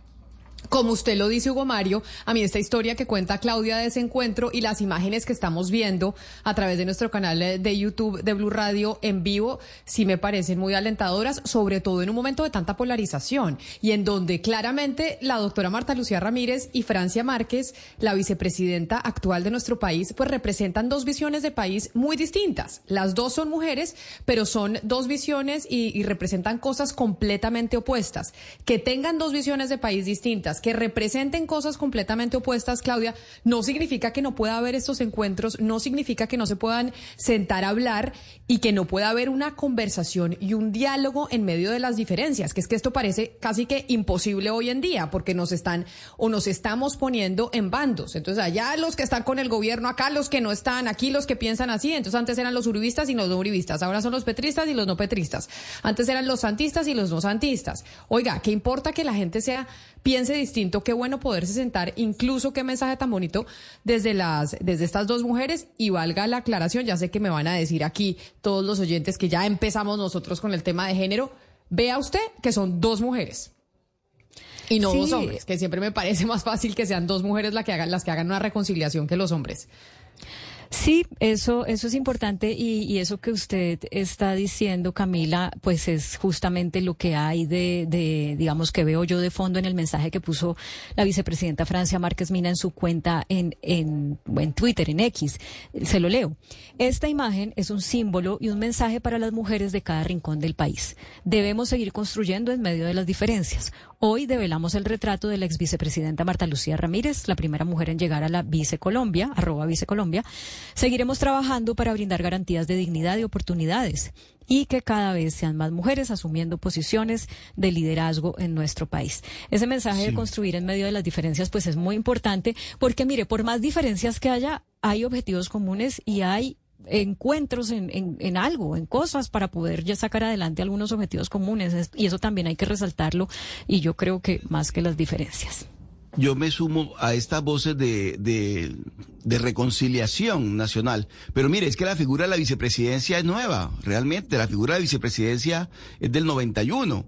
Es decir, antes lo que existiera el designado a la presidencia y tampoco nunca se dio, mire usted, una designada siempre fue el designado a la presidencia, que fue la figura que antecedió a la, a la figura de la vicepresidencia, que es la que hoy en día se, se aplica en Colombia. Pero las relaciones, el hecho de que exista la, se ponga por encima de las diferencias personales, las instituciones, hay que celebrarlo siempre. Yo me sumo por eso a la voz de la reconciliación. Pero, pero siempre podemos tener presente quiénes están en una orilla y quiénes están en otra orilla, aunque las diferencias personales o políticas los, los, tengan separados cuando se tiene por encima de todo la institución, las instituciones. Tiene, Yo creo, Camila, que el tema sí es indudablemente un tema de género acá, porque ahí sí lo que hemos comentado varias veces, qué sería si en los procesos de paz hubiera más mujeres, si fueran las mujeres las que estuvieran mediando, si hubiera una presencia y una, es decir, una planeación por parte de las mujeres y si las mujeres tenemos un carácter más conciliador, eso en primer lugar. Y en segundo lugar, retomando el trino o como se dice ahora en X, pues la comunicación por X que hizo la vicepresidenta Francia Márquez ahí hay algo muy bonito, que no es solamente esto, este factor de género que estamos discutiendo, sino el abrir camino para otras. Es decir, cuando ella dice, cuando ella dice esto es la forma de que otras mujeres lleguen a, sumar eh, posiciones de liderazgo, eh, es, eso ya es muy importante porque está diciendo, primero fue Marta Lucía Ramírez, ahora se da un paso adelante, que es un paso adelante doble, porque Francia Márquez no solamente es mujer, es mujer afro, entonces digamos, en términos de igualdad, ahí hay interseccionalidad, vamos mucho más adelante. Y el mensaje es, vamos y vamos juntas, es decir, vamos avanzando por las otras que vienen atrás. Sabe que tengo una curiosidad porque viendo la foto de la donde se alcanzan a ver no los otros vicepresidentes, pero sí el número de, fotografías. Yo estoy contando 12, pero estoy aquí buscando cuáles han sido esos 12 vicepresidentes. Y resulta que, ah, y yo no sé si Oscar me ayuda, por favor, a hacer memoria, estamos, yo cuento, desde que se volvió a, a tener el cargo, Humberto de la Calle, Carlos Lemon Simons, Gustavo Bell, Francisco Santos, Angelino Garzón, Germán Vargas, Oscar Naranjo, Marta Lucía Ramírez, deberían ser ocho retratos porque pues el de Francia Márquez llegará es cuando ella ya no esté en la vicepresidencia, pero yo estoy contando doce. Entonces la próxima vez que nos pasemos por la vicepresidencia hay que mirar quiénes son las otras caras que hay ahí. No, pero esos son, esos son, Claudia, desde la Constitución del 91 esos que usted mencionó fueron, han sido los eh, vicepresidentes del país, de la calle vicepresidente de Samper, también en Carlos Lemos, luego Pastrana tuvo como vicepresidente a Gustavo Bell, eh, Uribe tuvo a Pacho Santos y Juan Manuel Santos tuvo a Angelino Garzón, a Germán Vargas y luego al general Naranjo. Y luego vinieron las dos mujeres, Marta Lucía Ramírez en el gobierno de Duque y ahora Francia Márquez en el gobierno de Petro creo que van a haber muchas más mujeres porque siempre los candidatos buscan a mujeres, eh, bueno, eh, últimamente las están, las están buscando para la figura de vicepresidenta o de fórmula vicepresidencial y obviamente llegará el momento en que Colombia ojalá pronto tenga una mujer presidenta. Pues vamos a ver si eso se ve cercano o no se ve cercano, Hugo Mario. Ya vamos a terminar con esta conversación, pero Gonzalo, le voy a recomendar una serie, usted que es el, señor de las series de esta mesa de trabajo, no sé si el resto quiera seguir mi recomendación, una serie vieja del 2008, pero yo me la encontré hace poco y estoy fascinada con la serie ya que estamos hablando de vicepresidentes. Y se llama John Adams en HBO y es em, una serie sobre el segundo presidente de los Estados Unidos. Recordemos que el primero fue George Washington, el segundo fue John Adams y el tercero fue Thomas Jefferson. Y todos tenemos en la cabeza a George Washington y a Thomas Jefferson. Y hay eh, monumentos y cosas a George Washington y a Thomas Jefferson, pero John Adams está ahí escondido en la historia y como que no se sabe mucho del señor. Pues Mire, lo voy a buscar. Oiga, buenísima. Pues a mí me ha parecido buena. Ya sé que usted y yo tenemos eh, gustos distintos. Usted está en modo histórico, ¿no? Últimamente. O sea, eh, que si la historia de Roma, ahora la historia de un ex eh, expresidente de los Estados Unidos está en modo histórico, ¿no? No, es que le voy a confesar algo. A mí me gustan las series históricas porque siento que no pierdo el tiempo. Como que digo, bueno, por lo menos estoy viendo algo que me deje, o sea, que estoy viendo televisión, pero me deja algo en la cabeza. Por eso es que busco las series históricas. Pero va, viene a colación la serie de John Adams porque John Adams fue el primer vicepresidente de los Estados Unidos.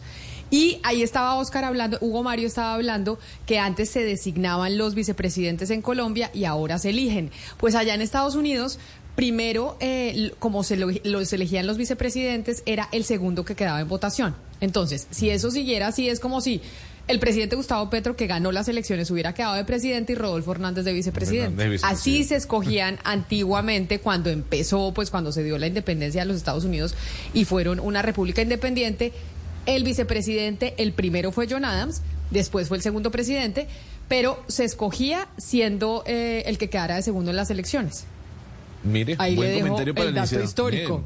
La, pregunta es, ¿cómo se llama la serie, por favor? Así. John Adams. John Adams. John Adams igual. Segundo presidente de los Estados Unidos que uno nunca lo tiene en la cabeza. Usted le pregunta en el primer presidente de Estados Unidos, usted dice George Washington, porque uno pues ya eso se lo sabe. Pero hay monumentos a Washington, a Jefferson y John Adams, mm, ese señor, poco sabemos, o yo por lo menos poco sabía de John Adams. Pues primer vicepresidente, segundo presidente, y resulta que el primer presidente de los Estados Unidos fue George Washington, el segundo fue John Adams, el tercero fue Thomas Jefferson. Pero Jefferson fue el vicepresidente de John Adams, además de ser su mejor amigo. Ahí le digo el dato y el chisme el chisme histórico, ya que estamos hablando de vicepresidentes y hablando pues de ese encuentro tan importante y además muy alentador de las dos vicepresidentas mujeres en Colombia, Marta Lucía Ramírez y Francia Márquez. Pero bueno, Hablando de elecciones, vámonos a hablar de elecciones regionales, porque ya sabemos que el 29 de octubre tenemos elecciones regionales en Colombia y aquí les ponemos la lupa. En Mañanas Blue, 10 a.m., le ponemos la lupa a las elecciones regionales. Y de las elecciones regionales vamos a hablar precisamente doña Diana Mejía porque le estamos poniendo la lupa a las elecciones regionales y siempre por esta época llegan varias denuncias de lo que está pasando en el territorio nacional. Hoy le ponemos eh, la lupa a las solicitudes de revocatoria de inscripción, es decir, de las denuncias que se hacen ante el Consejo Nacional Electoral para que no le permitan a ciertos candidatos inscribirse o que les revoquen la inscripción por, por ejemplo, doble militancia. ¿De quién vamos a hablar hoy? Pues el caso hoy, Camila, es la doble militancia en la que pudo haber incurrido el candidato a la gobernación de Cundinamarca, Jorge Emilio Rey. Y le cuento que hay dos solicitudes en este momento, precisamente como usted lo dice, en el Consejo Nacional Electoral. Una tiene que ver eh, con su participación en política y su apoyo a candidatos de otros partidos. Eh, cuando se hicieron las elecciones al Congreso de la República, porque dice la denuncia que él había sido eh, gobernador del departamento de Cundinamarca por cambio radical y aún así él apoyó a candidatos de distintos partidos como la U, el Partido Conservador, eh, el Partido Liberal y los acompañó en Tarima cuando la ley expresamente dice que no los puede apoyar si el partido tiene unos candidatos y una lista a Cámara de Representantes y a Senado de la República, como era en ese momento el caso. La segunda denuncia tiene que ver con un documento que tiene en su mesa Mañanas Blue, en el que quedaría consignado que para el Consejo Nacional Electoral, el hoy candidato por Colombia Renaciente, que es el partido afro, em, Jorge Emilio Rey, para el momento de su inscripción, era todavía militante oficial de Cambio Radical. Así las cosas, Camila, le tengo dos invitados. Uno es eh, Wilson Flores, es diputado de Cundinamarca y es la persona que está radicando este par de solicitudes ante el Consejo Nacional Electoral. Diputado, buen día, gracias por estar en Blue. Apreciada Diana, muy buenos días para usted, muy buenos días para Camila, para todo el equipo de trabajo y para toda su gran audiencia. Y también nos acompaña el abogado Julián Prada. Él es el abogado del candidato Jorge Emilio Rey. Abogado Prada, buen día. Muy buenos días, un saludo para toda la mesa de Blue y para toda la audiencia. Bueno, entonces eh, comencemos, eh, diputado para que usted nos explique un poco cómo es este tema de que tiene usted y logró obtener una certificación del Consejo Nacional Electoral donde se habla de las fechas exactas en que ha sido militante de Cambio Radical el hoy candidato por Colombia Renaciente Jorge Emilio Rey a la gobernación de Cundinamarca.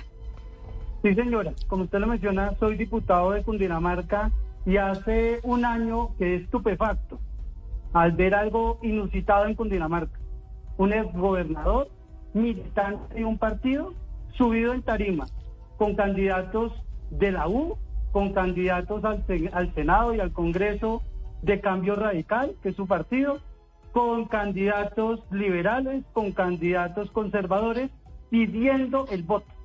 Están videos, están los, las grabaciones, están las publicaciones que demuestran cómo el señor Jorge Emilio Rey Ángel, siendo militante del Partido Cambio Radical y habiendo sido gobernador por el Partido Cambio Radical, se subió a la tarima a pedir el voto.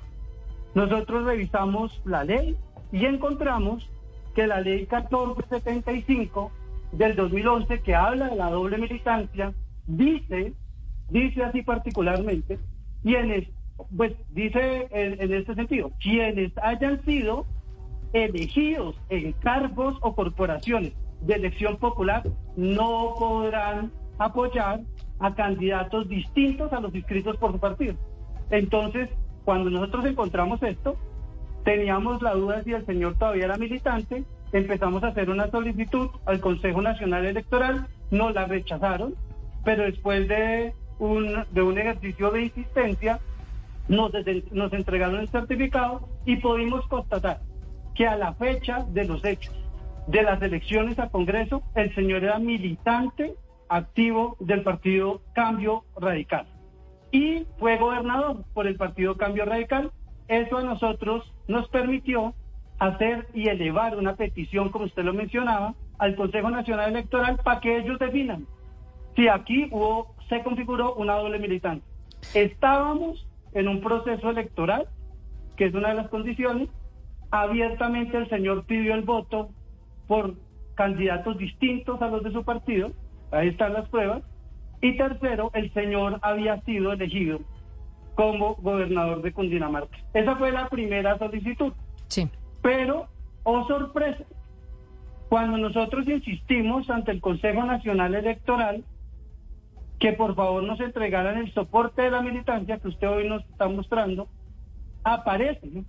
Que el señor Jorge Emilio Rey Ángel, a la fecha de expedición de esa certificación, es militante activo del Partido Cambio Radical. Y entonces nosotros empezamos a pensar que eso era totalmente, a nuestra opinión, ilegal, porque el señor Jorge Emilio Rey Ángel, como ustedes lo pueden evidenciar ahí en el, en el formulario E6 de gobernación, se inscribió como militante activo del partido Colombia Renaciente. Con esta información, nosotros instauramos otra segunda petición de revocatoria de inscripción al señor Jorge Emilio Rey Ángel para que se le revoque la inscripción que se hizo como candidato a la gobernación de Cundinamarca. Sí. En esta segunda adjuntamos dos documentos públicos, el certificado del CNE y el certificado, el formulario E6 de gobernación, los dos obtenidos por mi despacho previas solicitudes. Y le voy a dar un dato adicional, un dato que no puede pasar, de, de, de Agachi. La resolución 0266 del Consejo Nacional Electoral dice que estos certificados que expide el Consejo Nacional Electoral son prueba sumaria en todas las actuaciones del Consejo Nacional Electoral. O sea que al Consejo Nacional Electoral le toca tener en cuenta esta certificación que dicen, pues allá lo conocen como el RUPIN, esa la generó el, el- Inspección y Vigilancia, y con eso nosotros sustentamos dos, pero Camila y Diana y todo el equipo, hay varias chivas. Se instaló una tercera solicitud de revocatoria por unos hechos similares y viene una cuarta. Entonces, esto, varia gente al parecer se dio cuenta de lo mismo que nosotros habíamos denunciado. Ok, entonces, si queda claro el tema, sería, eh, diputado, que la certificación que le da usted después eh, de haberla solicitado usted mediante un, un proceso jurídico, le llega una certificación donde el Consejo Nacional Electoral le dice, mire, a la fecha de expedición de esta certificación, el señor Jorge Emilio Rey sigue siendo militante de cambio radical. Eso significa que si esa, eh, eh, esa certificación tiene fecha del 5 de agosto y él se inscribió como lo hizo por eh, Colombia Renaciente el 28 de julio, esos cinco días de margen harían que él hubiera incurrido en doble militancia según su denuncia? Nosotros argumentamos que así es, que del 29 de julio, que está el formato donde él se inscribió por Colombia Renaciente, a la fecha que nosotros tenemos constancia, que es del 2 de agosto, tenemos evidencia que él militaba en dos partidos y ya será el Consejo Nacional Ele- Electoral el que determine si se configuró o no la doble militancia. Sí. Le voy a decir una cosa, en esta segunda solicitud nosotros no nos estamos amparando en ninguna ley, estamos hablando directamente de una prohibición que está en la Constitución Política de Colombia, artículo 107.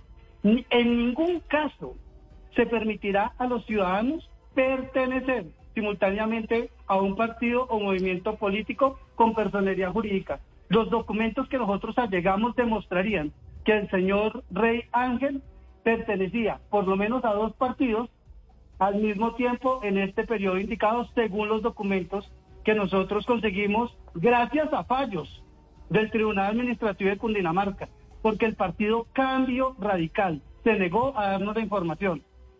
Y pues gracias a El- un pacto del Tribunal Administrativo de Cundinamarca logramos obtener esa certificación que usted presenta del Consejo Nacional Electoral y que hoy le posa como prueba en ese, en ese expediente que ya tiene una magistrada asignada. Dos, eh, nosotros tuvimos al señor Jorge Emilio Rey en nuestra sección de Patos al Agua, entrevistándolo cuando lanzó su candidatura. Digamos que los dos candidatos más fuertes hoy en el departamento de Cundinamarca son la exministra Nancy Patricia Gutiérrez, candidata del Centro Democrático en el departamento, y Jorge Emilio Rey, que está eh, pues en esta denuncia que usted hace por doble militancia. El señor Rey, entiendo, eh, Diana, que según las encuestas, pues sería el ganador en las elecciones. En caso de que las elecciones fueran mañana, la intención de voto en Cundinamarca está principalmente a favor del señor Rey a quien está denunciando el diputado. Sí, así es, Camila. Él sería el virtual ganador de la gobernación de Cundinamarca, porque es que acuérdese usted que aparte de ser avalado por Colombia Renaciente, él tiene como avales de 13 partidos. Ahí está metido Cambio Radical también, está metida la U, eh, los conservadores, eh, los liberales, eh, mejor dicho, solamente falta el Centro Democrático que tiene candidato y En Marcha que también tiene candidato. O sea, son tres candidatos fuertes a la gobernación, pero sin duda eh, quien eh, predomina en las encuestas es Jorge Emilio Rey. Ahora yo pregunto, yo no sé si el diputado o usted tengan la respuesta. ¿Cuánto se demora o cuánto se ha demorado eh, históricamente el Consejo Nacional Electoral en responder estas denuncias? Porque denuncias sobre dobles militancias, denuncias sobre solicitar que se revoquen inscripciones, es lo que llegan en época electoral al Consejo Nacional Electoral eh, constantemente. Es decir, ¿sabemos cuántas denuncias han llegado, Diana, al Consejo Nacional Electoral de revocatorias en estos momentos? ¿De revocatoria de inscripción? No, no tenemos, el caso, no tenemos el caso exacto, pero sí han llegado muchas. Y le digo, Camila, que por ejemplo en este caso hay dos factores y son los siguientes que yo quiero comentar y que quisiera hablarlo también con el abogado del doctor Jorge Rey.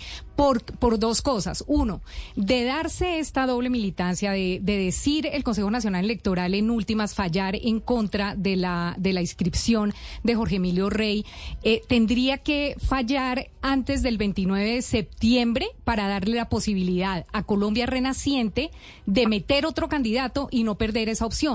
Si este resultado y este fallo lo da el Consejo Nacional Electoral después del 29 de septiembre, pues ahí sí ya no tendría posibilidades de participar Colombia Renaciente, se quedarían sin candidato. Y lo que no tengo claro es si este fallo se da una vez elegido Jorge Emilio Rey como gobernador, ¿Qué pasa? Unas elecciones atípicas donde Cambio Radical pueda participar o Cambio Radical entrega una... no sé, no sabría decirle jurídicamente qué pasa, pero de pronto el abogado Julián Prada tiene un poco más de conocimiento. Abogado, escuchando usted esta denuncia y escuchando usted eh, las pruebas que tiene el diputado, ¿usted cree que tienen alguna validez frente al Consejo Nacional Electoral o definitivamente esto es simplemente una pelea, una pelea política?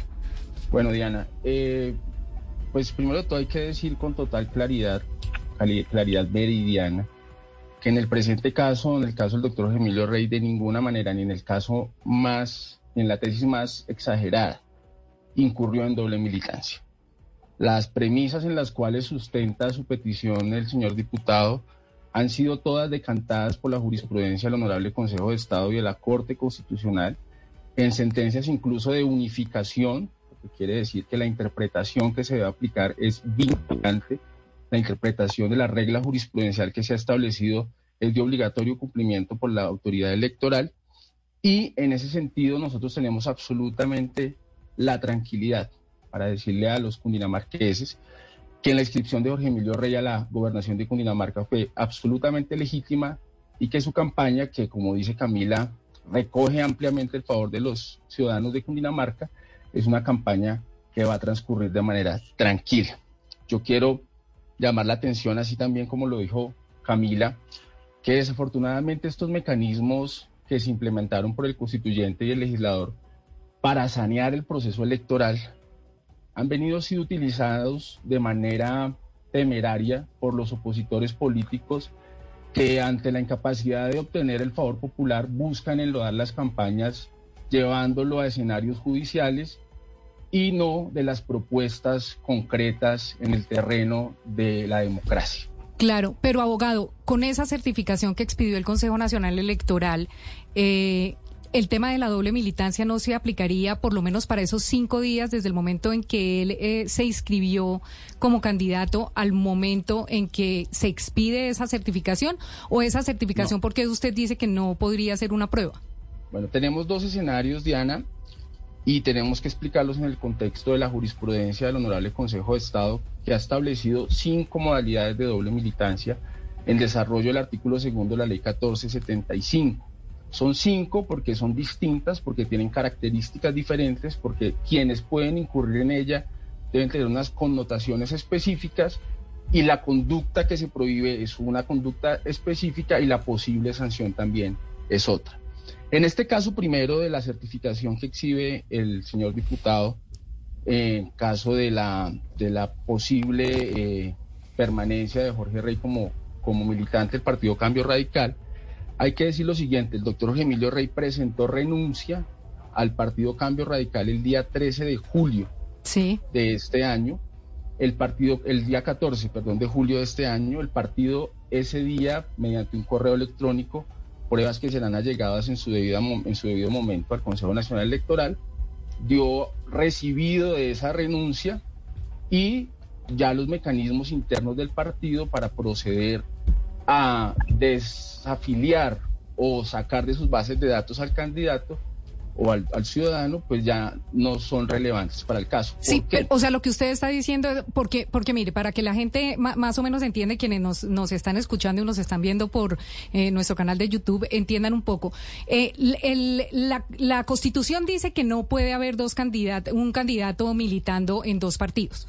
Eh, ¿Qué dice entonces la ley? La ley dice, bueno, entonces esto se tiene que reglar y lo regla el Consejo Nacional Electoral mediante una resolución en la que dice, mire, los partidos están obligados a mandarnos mensualmente las novedades y se actualizan los datos en este registro único del Consejo Nacional Electoral. Ese registro único abogado es el que expide esta certificación. Usted lo que nos está diciendo es que no es problema de ustedes si ese registro único no fue actualizado por el Consejo Nacional Electoral y ustedes lo que van a probar es que es el Consejo Nacional Electoral el que no actualizó los datos y por eso está esa certificación. Perfecto, Diana, recogiendo tus palabras, precisamente ese artículo 107 de la Constitución ampara también el derecho de los ciudadanos a tener la libertad de afiliarse o desafiliarse o retirarse de los partidos en cualquier momento. El mismo Consejo de Estado, la, el mismo Consejo Nacional Electoral en su, en su doctrina ha expresado que es suficiente con la presentación de la carta de renuncia ante el partido para considerar que a partir de ese momento el ciudadano ejerció su derecho constitucional de retirarse del partido. El trámite administrativo, el trámite burocrático que conlleva después la desafiliación en las bases de datos del partido ya no es óbice o no puede ser óbice para que se considere o se limite el derecho del ciudadano a esa libertad de desafiliarse del partido y hay múltiples, incontables decisiones del Consejo Nacional Electoral en ese sentido y del Consejo de Estado. Entonces tenemos radicada desde el 13, desde el 14 de julio la renuncia al partido, tenemos el correo en donde el partido recibe la renuncia y procede a darle trámite. A partir de ahí, constitucionalmente y jurisprudencialmente, el doctor Jorge Emilio Rey dejó de ser militante del Partido Cambio Radical y procedió a inscribirse en un nuevo partido, como es su derecho, por el cual finalmente fue avalado e inscrito como candidato a la gobernación de Cundinamarca. Yo tengo una última consulta entonces, abogado Prada Betancur. Usted que pues es abogado, conoce estos temas electorales, Normalmente el Consejo Nacional Electoral, ¿cuánto se ha demorado en responder este tipo de denuncias? Esto pues porque es importante ya que faltan dos meses para la elección, su cliente es el más opcionado para ganar la gobernación de Cundinamarca y pues queda la duda de qué tal que el Consejo Nacional Electoral falle que sí tiene razón el diputado Flores haciendo la denuncia. Em, ¿Cuánto se demora el Consejo Nacional Electoral resolviendo estos temas? Eh, en, digamos, la costumbre o lo que ha hecho el Consejo Nacional Electoral históricamente ha sido ser celere en estas decisiones. Hay un último plazo en la registraduría para hacer modificaciones a las candidaturas que es hasta el mes de septiembre, el último día del mes de septiembre, en donde eventualmente, donde se revocara una inscripción, se podría escribir un candidato. Pero vuelvo y les digo, tenemos absoluta claridad y certeza meridiana de que en este caso los argumentos esgrimidos por el diputado del Partido Centro Democrático que tiene candidata a la gobernación y obviamente busca mm, un beneficio para esa candidatura, eh, no son suficientes para llevar a una revocatoria de la inscripción legítima del doctor Emilio Rey como candidato a la gobernación.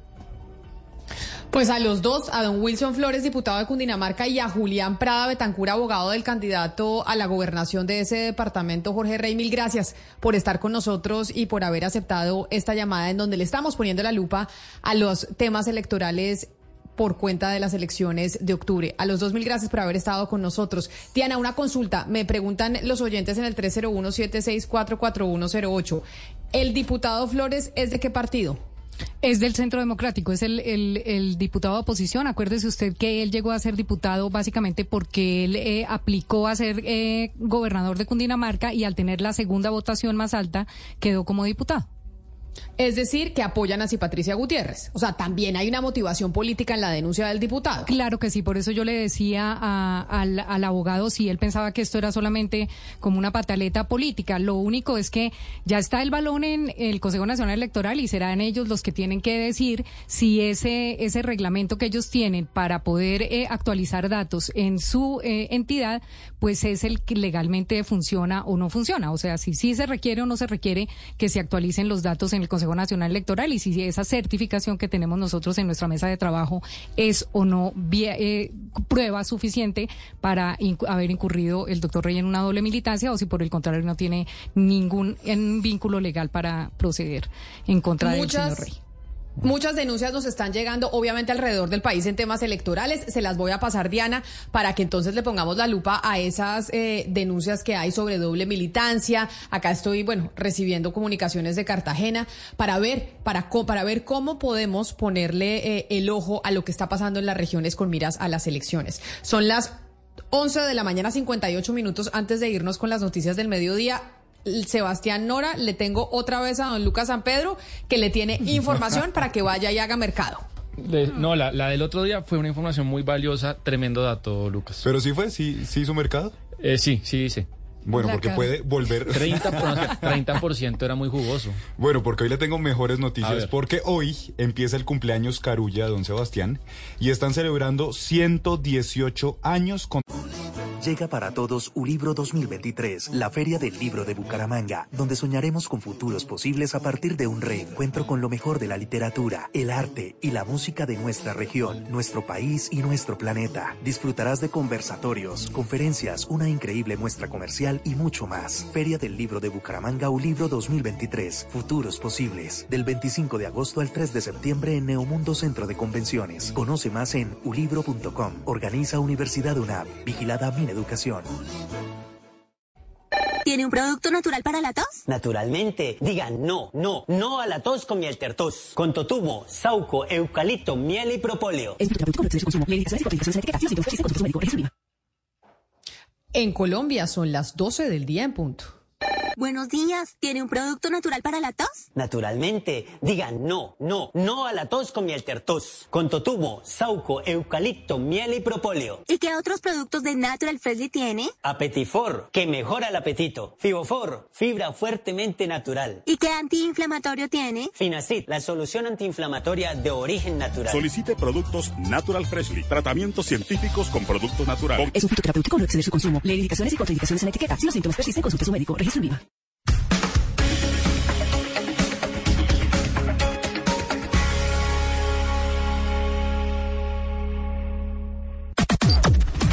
Las noticias del mediodía en Mañanas Blue.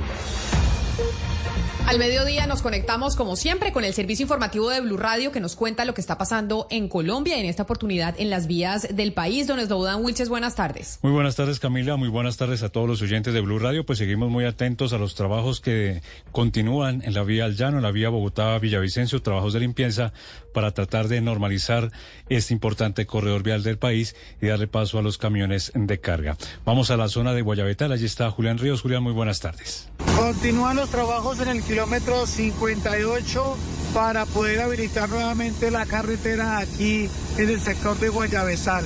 Esta mañana, ante las fuertes lluvias, se presentaron nuevos deslizamientos de nodo y piedra en dos puntos aquí el kilómetro 58 y ante esta situación se tuvo que cerrar la vía. Los camioneros y conductores esperan a los dos lados de la carretera a la salida de Bogotá y a la salida de Villavicencio para poder reanudar y movilizarse por este sector y corredor vial hacia sus destinos. Seguimos con las noticias y un trancón, de hecho, noticias de las vías, un trancón interminable se vive a esta hora en la avenida Boyacá, al sur de la ciudad de Bogotá, por el cierre de la vía Bogotá-Villavicencio. Las autoridades están habilitando el paso de algunos vehículos para descongestionar esa vía, pero el trancón permanece. Los detalles, como siempre, en las calles de Bogotá los tiene Felipe García. Interminable el trancón a esta hora y desde esta mañana por toda la avenida Boyacá hacia el sur. Son varios kilómetros, al menos unos 15 o 16 de congestión vehicular y no solo de tractomulas, sino de todo tipo de carro, incluidos también buses de Transmilenio. Hace un momento las autoridades dejaron pasar más de 100 vehículos hacia la vía a Villavicencio para descongestionar un poco la ciudad. Sin embargo, no sirvió de mucho porque el trancón, para que se haga una idea, va más allá del portal del Tunal. La movilidad, el trancón es por toda la Boyacá al sur y la avenida Caracas, lo que tiene por supuesto, la operación de Transmilenio en el portal Tunal y Usme. Incluso la alcaldesa Claudia López hace un momento hizo un trino rogándole prácticamente al gobierno que le responda y le cumpla a las comunidades para garantizar la reapertura de la vía al llano finalmente y esto teniendo en cuenta las protestas que se han registrado en el transcurso del día de habitantes de varios municipios precisamente reclamándole al gobierno por las pérdidas que han tenido debido al cierre de la vía al llano. Gracias Felipe y cambiamos de tema porque el Ministerio de Salud aseguró en las últimas horas que si las EPS Sanitas, Segura, Sura y Compensar dejan de operar en septiembre, pues el gobierno ya tiene un plan de contingencia para atender a todos los usuarios de estas EPS. Oscar Torres. Sí, señores Loboda, buenas tardes. Pues en una rueda de prensa que acaba de terminar, el ministro de Salud, Guillermo Alfonso Jaramillo, trató este tema que fue ayer clave en la reunión que tuvieron con las EPS Sura, Sanitas y Compensar, quienes alertaban de un posible desfinanciamiento que ellos tienen y que terminaría en afectar la operación de esas EPS a partir del mes de septiembre. Lo que dice el ministro Jaramillo es que en dado caso de que esas EPS se retiren y dejen a un lado a los 13 millones de personas que atienden, el gobierno estaría listo. Esto fue lo que dijo. Que en septiembre se van unas EPS porque ya no pueden más. Según dice la prensa, pues lo que nos corresponde a nosotros es hacer un plan de contingencia e inmediatamente decirle a todos esos usuarios que todas las clínicas que quieran trabajar con nosotros van a atender sus necesidades y nosotros les vamos a pagar directamente desde el ADRES. Hay que decir que el ministro de Salud aseguró y le dio tranquilidad a las personas quienes en este momento se preguntan si después de septiembre se vería afectado su servicio de salud. Sin embargo, las CPS aseguraron que ayer, aseguraron ayer que en este caso no habría afectaciones hasta el momento y lo que buscan es que con las mesas de trabajo se llegue a un feliz término y no y se evite, digamos, esta situación. Pero, Oscar, hay algo que me llama la atención sobre esta noticia muy delicada que usted acaba de entregarnos sobre las declaraciones del ministro. Quiere decir que, según lo que acaba de decir el ministro Guillermo Alfonso Jaramillo, es que existe la posibilidad en el país, existe y es real, de que estas tres EPS, que son las más grandes de Colombia, Sanitas, Compensar y Sura, le terminen entregando los, los pacientes al gobierno nacional. Camila, no, digamos, no es una posibilidad real en este momento porque, como le decía, ayer las tres EPS, al término de la reunión que tuvieron allí en el Ministerio de Salud, lo que dijeron es que en este momento lo que van a hacer es empezar a trabajar para que, digamos, esas eh, diferencias que tienen con el gobierno pues se puedan solucionar. Sin embargo, pues claramente ellos están alertando de un posible desfinanciamiento. Pero lo que dice el gobierno es que en dado caso de que las EPS se retiren, en dado caso que ellos tomen esa decisión, el gobierno estaría listo. Y le doy un dato clave que el ministro de Salud y es que en dado caso quien atendería pues serían los hospitales y las clínicas a las que el gobierno les pagaría y también que sería la nueva EPS el muro de contención en dado caso de una emergencia, Camila. Pues Camila, hay un doble mensaje del gobierno porque coincido con lo que usted le preguntaba a Oscar, porque por, una parte habla de unas mesas de negociación y por el otro, por otro lado el gobierno ya está hablando de que está dispuesto y que ya tiene un plan de contingencia si estas EPS pues entregan a los usuarios. Claro, porque dice el ministro que las reciben en nueva EPS, por eso es que me parece importante esta voz que nos acaba de eh, mostrar Oscar del ministro de Salud, y es puede pasar, existe la posibilidad de que estas tres EPS le entreguen los pacientes al gobierno nacional y como dijo el ministro, pues si los quieren entregar, nosotros nos hacemos cargo.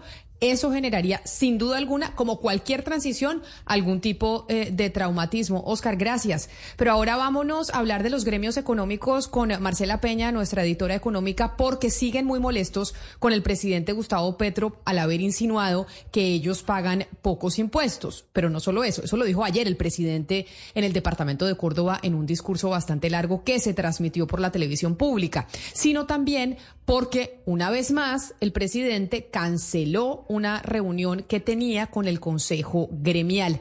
Marcela Peña.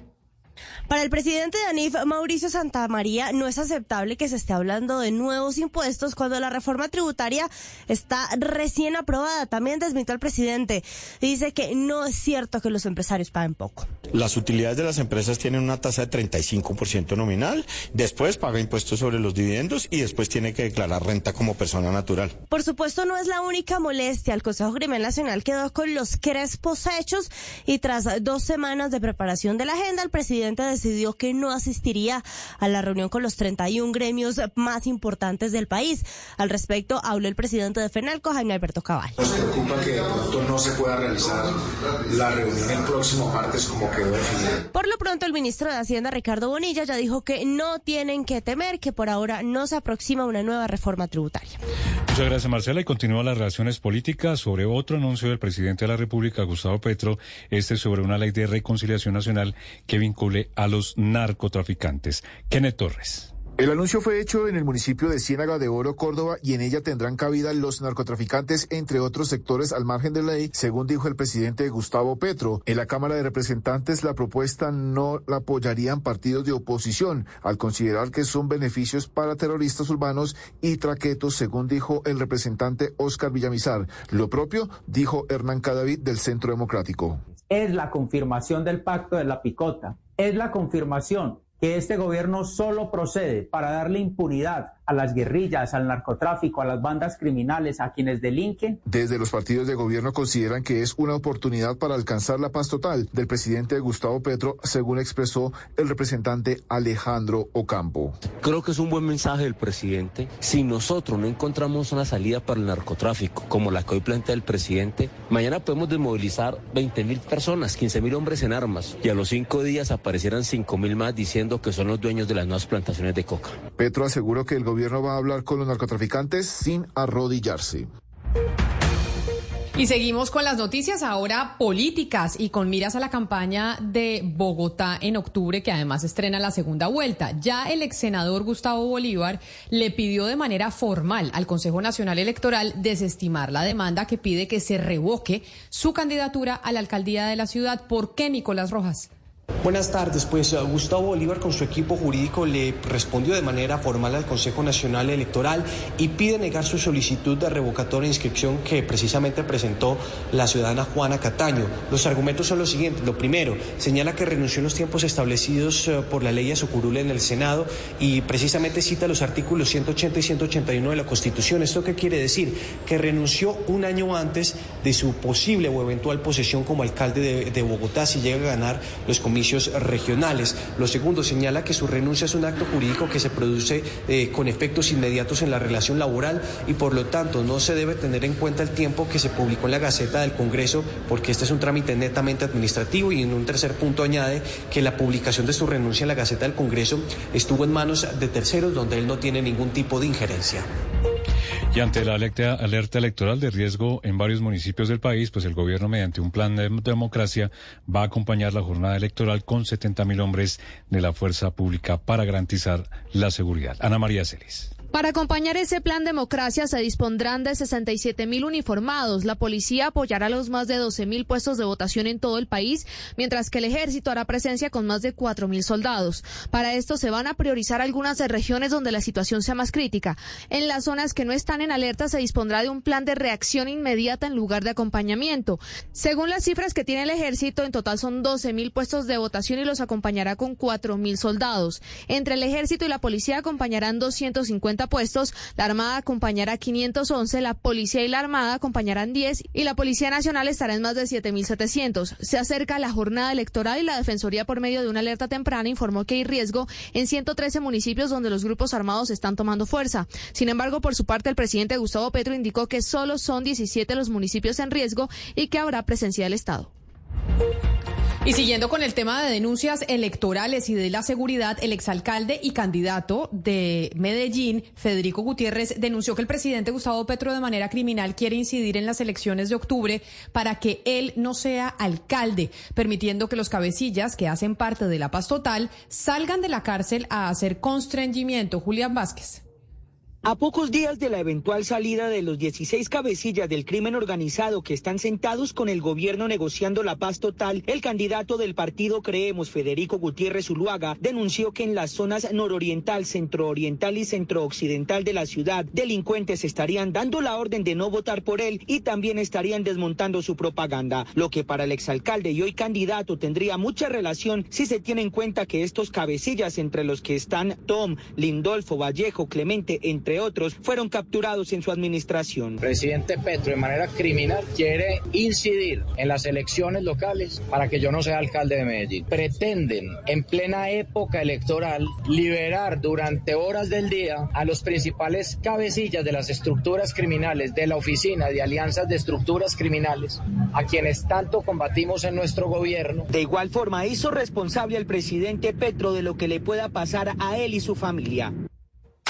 La noticia internacional. En el mundo, el presidente de Rusia, Vladimir Putin, eh, prometió que las autoridades investigarán las circunstancias que rodearon el supuesto accidente aéreo. Accidente porque hay unos videos en los que se ve cómo se puede, eh, se ve derribado el avión por un eh, misil en el que perdió la vida el jefe del grupo mercenario Wagner, Yevgeny Prigozhin, y ha expresado sus condolencias a la familia. Putin, esta es su primera declaración sobre este suceso. Confirmó que los indicios apuntan a que a bordo de la nueva bajaba el personal y la cúpula de este grupo mercenario Wagner durante una reunión con el líder de la autoprogramada República Popular de Donetsk, eh, Denis Pushing, eh, aseguró que la investigación va a llevar tiempo y le dijo al señor y a la familia de Wagner, del señor, el señor Prigozhin, que él cometió graves errores durante su vida, aunque no logró los resultados que necesitaba tanto para sí mismo como por una causa común que es la de Rusia con la guerra en Ucrania.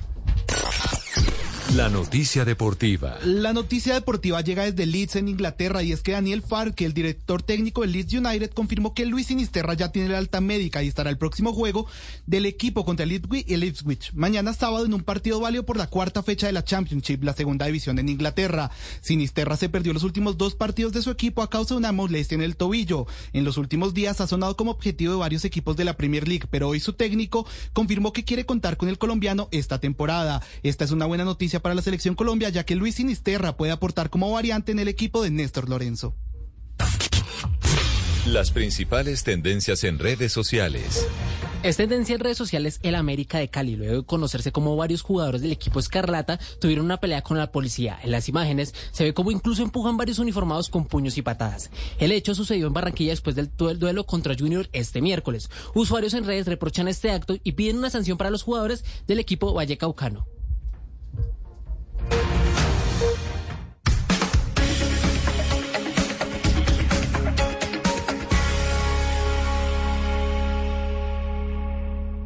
Llega el mediodía. Y en Mañanas Blue continúa el análisis y el debate. Dirige Camila Zuluaga.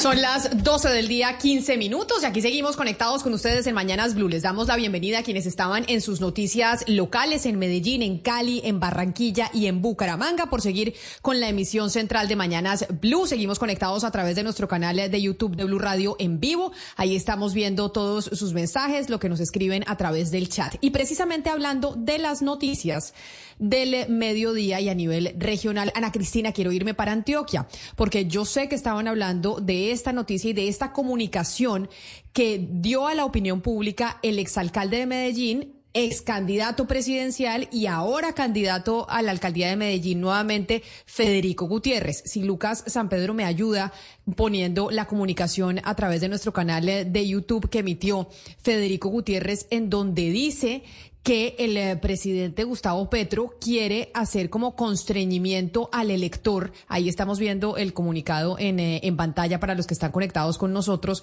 Pero Ana Cristina, básicamente lo que dice es que el alcalde, el eh, presidente Petro quiere incidir de manera criminal en las elecciones locales para impedir que yo sea alcalde de Medellín. Ese es el titular del comunicado. Usted, pues que es su región, es su ciudad, explíquenos un poco qué es lo que quiere decir el exalcalde y hoy candidato Federico Gutiérrez. Sí, Camila, esto de lo que estamos hablando acaba de suceder en Belén Rincón, que es un barrio de Medellín, es un sector de Medellín, pero oigamos la voz de el mismo candidato lo que él dijo, escuchemos. Bueno, gracias a todos ustedes por la presencia. Estamos desde Belén Rincón en la ciudad de Medellín para hacer una denuncia que nuestro concepto es muy grave. Y es que el presidente de manera criminal, presidente Petro de manera criminal, quiere incidir en las elecciones locales para que yo no sea alcalde de Medellín.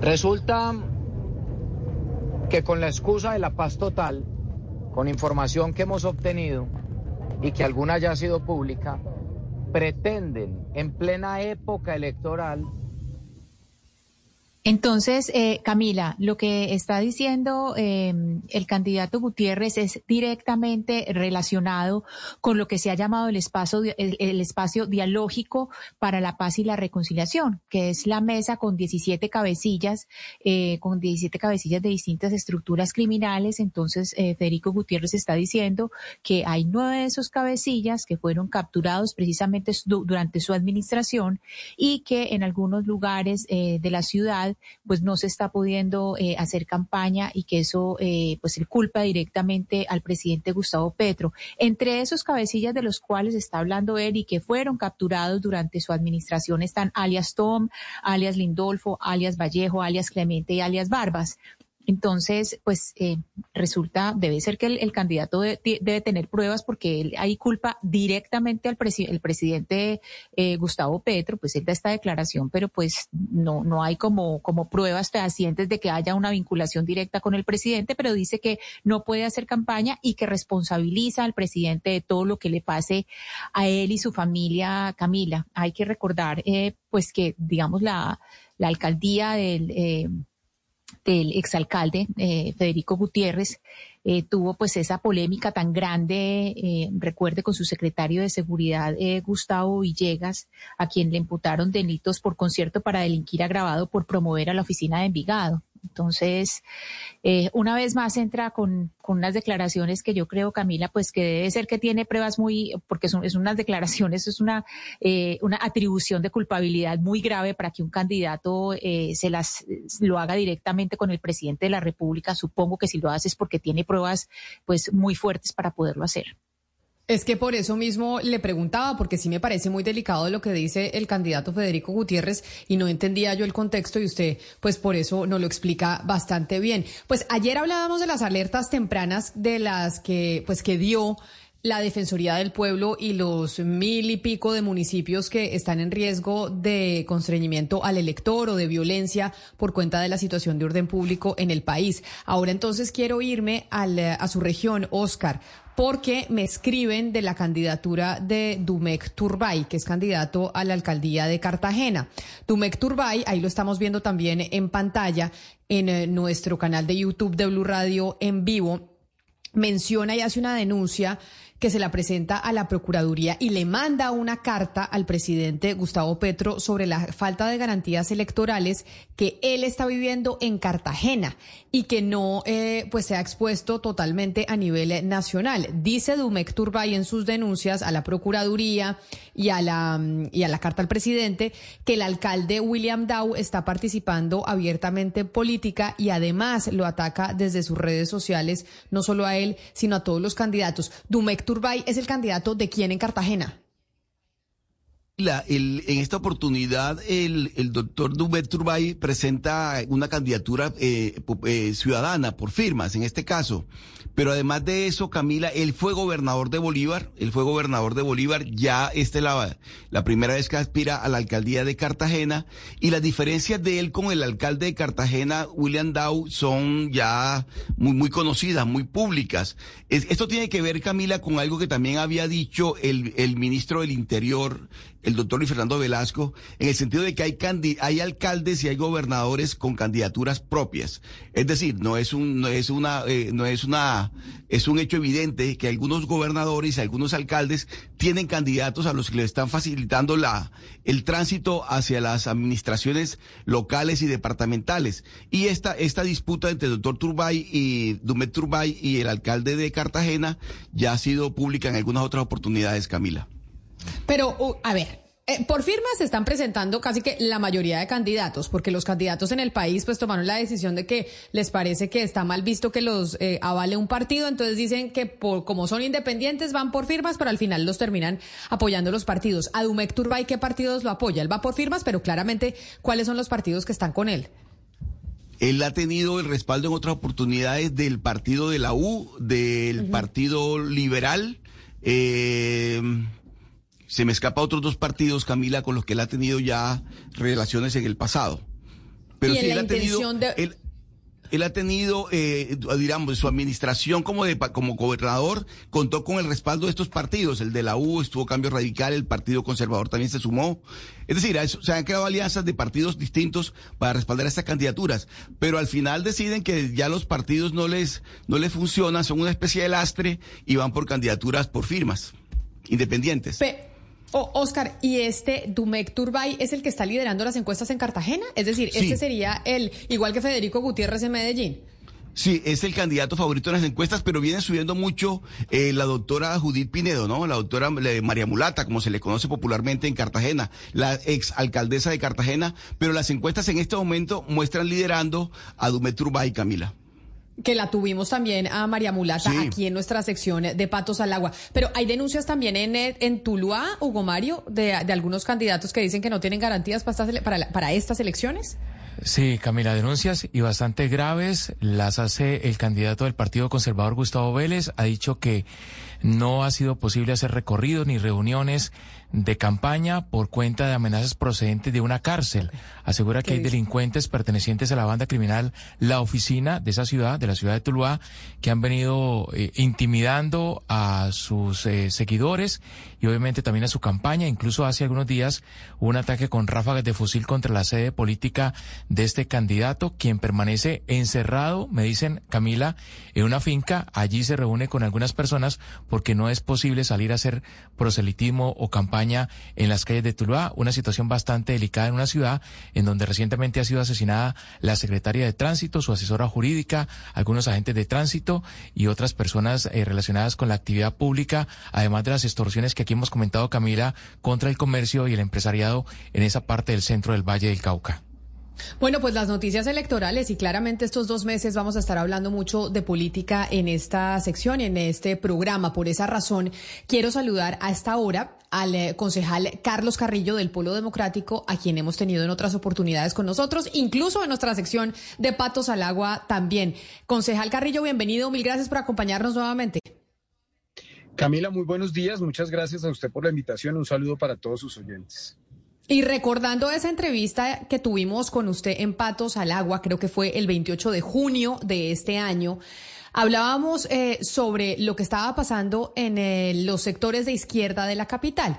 Usted hablaba de mm, su inconformidad por la falta de decisión del hoy candidato a la alcaldía de Bogotá, Gustavo Bolívar, quien en ese entonces todavía no se, no se había definido de si iba a ser candidato a la alcaldía de Bogotá o no. Recordemos, concejal Carrillo, lo que usted nos dijo ese día. Este es un país donde pues, hubo un genocidio de un partido político completo por el simple hecho de ser de izquierda. Entonces, pues imagínese usted si a mí me preocupara para lanzarme a la alcaldía que me voy a quedar sin sueldo o que no voy a tener con qué comprarle la comida a mis gatos, pues es la última de mis preocupaciones. O sea, cuando uno se mete en esto, está dispuesto a asumir riesgos personales gigantescos. Entonces, pues a mí francamente me parece muy baladí esa, esa respuesta de que pues el, senador Bolívar está esperando que le den un contrato de dos millones de dólares o no sé qué más. Y se lo debo decir con toda sinceridad. Además, eh, pues usted habla de que el senador Bolívar es un alfil o un as de espadas del presidente Gustavo Petro. El pacto es un proyecto colectivo y o es un proyecto colectivo o no lo será. Entonces, pues el liderazgo del presidente Gustavo Petro es muy importante, pero el presidente el 7 de agosto del 2026 se va y aquí hay que construir un proyecto político eh, suficientemente robusto y con suficiente vocación de permanencia para seguir en el poder más allá del 2026, ¿no? Entonces, eso se hace apostándole al poder local, haciendo propuestas serias, realizables, demostrándole al país que nosotros somos capaces de asumir las responsabilidades del gobierno y no simplemente que pues esto es un concurso de popularidad o de seguidores eh, en redes sociales, porque si fuera así podríamos buscar más bien lanzar a, Tulio Recomienda o a Carlos Vives o a, o a algún influencer. Entonces, recordando esa intervención y esa entrevista que tuvimos aquí con usted, concejal Carrillo, sí nos sorprendió mucho que usted terminara de coordinador político de Gustavo Bolívar, pero ya sabemos que pues la política es dinámica. ¿Pero qué fue lo que pasó? ¿Cómo lograron ponerse de acuerdo? Pero, pero, mira, claro, yo de hecho me sostengo en todas y cada una de las palabras que dije. Tan es así que, pues, usted vio lo que sucedió luego de, de que me bajaron a sombrerazos. Yo, yo siempre hablo en estos días, desde que pasó lo que pasó, de un cuadro de Henri Matisse, no sé si lo haya visto Camila, que es, es un ícaro negro cayendo sobre un fondo, sobre un fondo azul, que todavía tiene el corazón en un punto rojo que late, ¿no? Porque Ícaro todavía está vivo. Mi candidatura salió muy bien.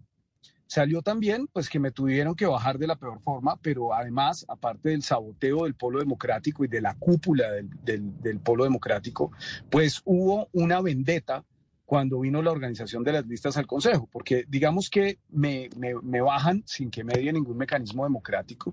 La, yo tuve muchas críticas acerca de la encuesta. Esa encuesta que contrató el pacto, Camila, pues es, es un chiste.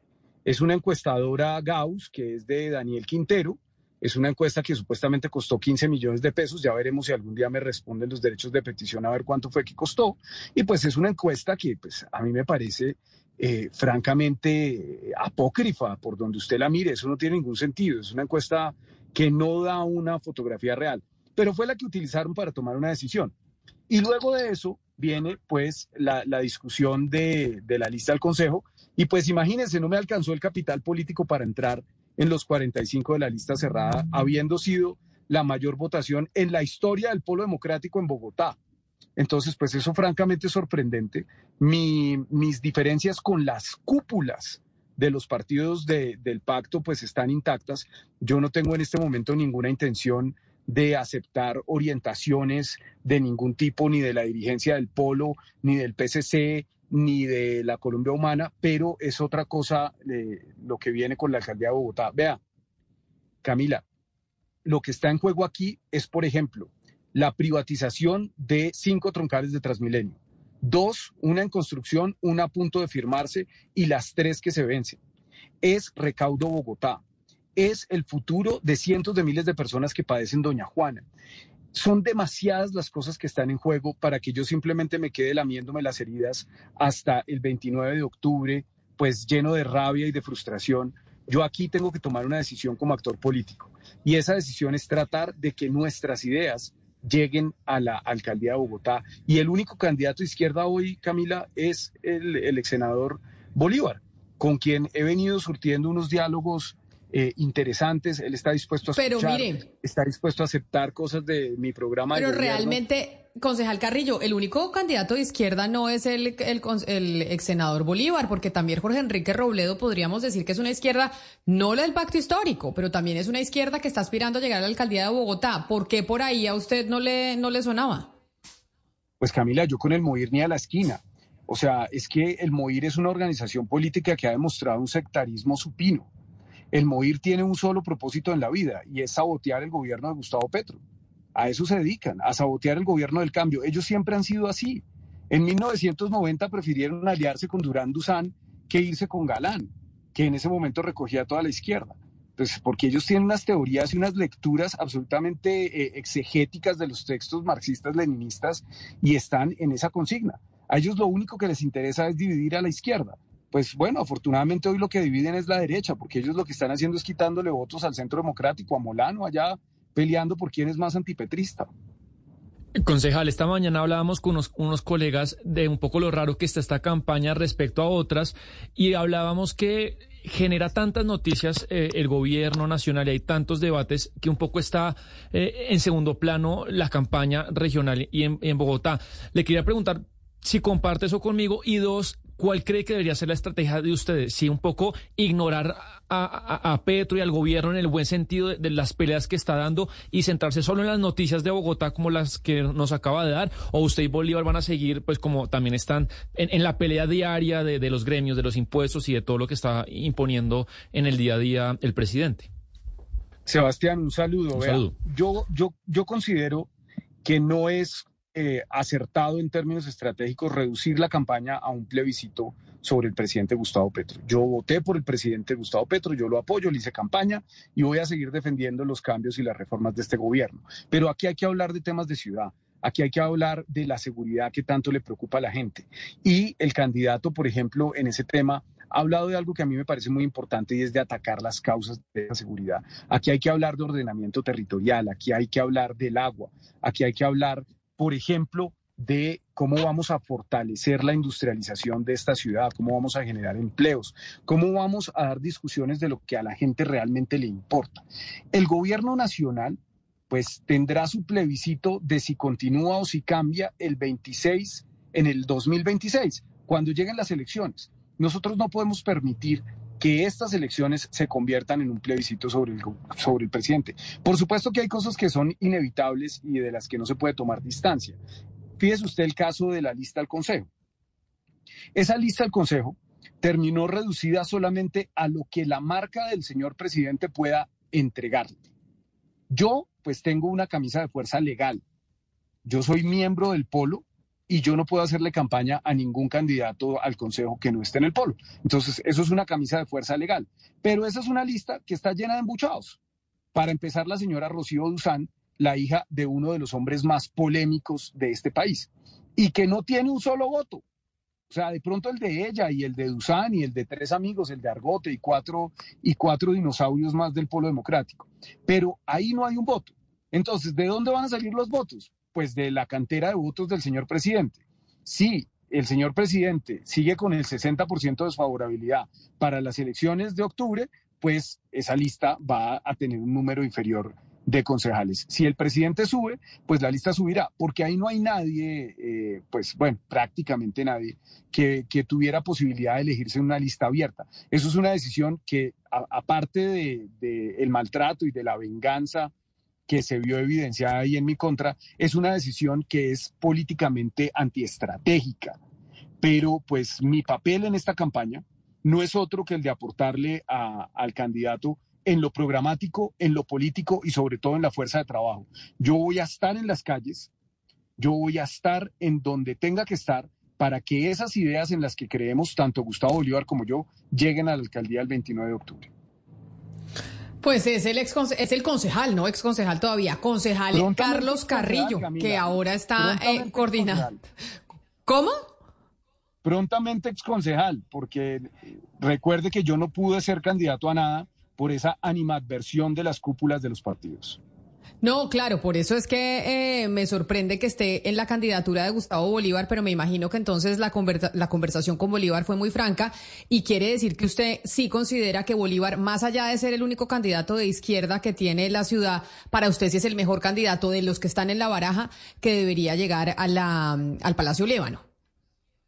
Sin duda, vea, es que hay varias cosas. Yo creo que Gustavo Bolívar no es un candidato que nosotros podamos decir es un tecnócrata atraído de, de, Northwestern o de Columbia o un Fulbright, no sé qué. No, Gustavo Bolívar es un hombre común y corriente, un hombre que entiende las necesidades de la gente, una persona que pasa de vender cachuchas, sí, a tener eh, un apartamento en Miami y una vida de comodidades a través de su trabajo honesto. Y es hoy el único candidato que está realmente alejado de los sectores politiqueros. Fíjese usted que una de las críticas que más le han hecho al, gobierno de Gustavo Petro y a su campaña ha sido la cercanía con el santismo, con Benedetti, con Roy Barreras, el primero que se ha opuesto a eso ha sido Gustavo Bolívar. Y eso hay que reconocérselo también. Entonces, yo creo que eh, pues yo estoy dispuesto a apuntarle a fortalecer lo programático, pero sobre todo quiero enviar un mensaje, Camila, de grandeza y de madurez política.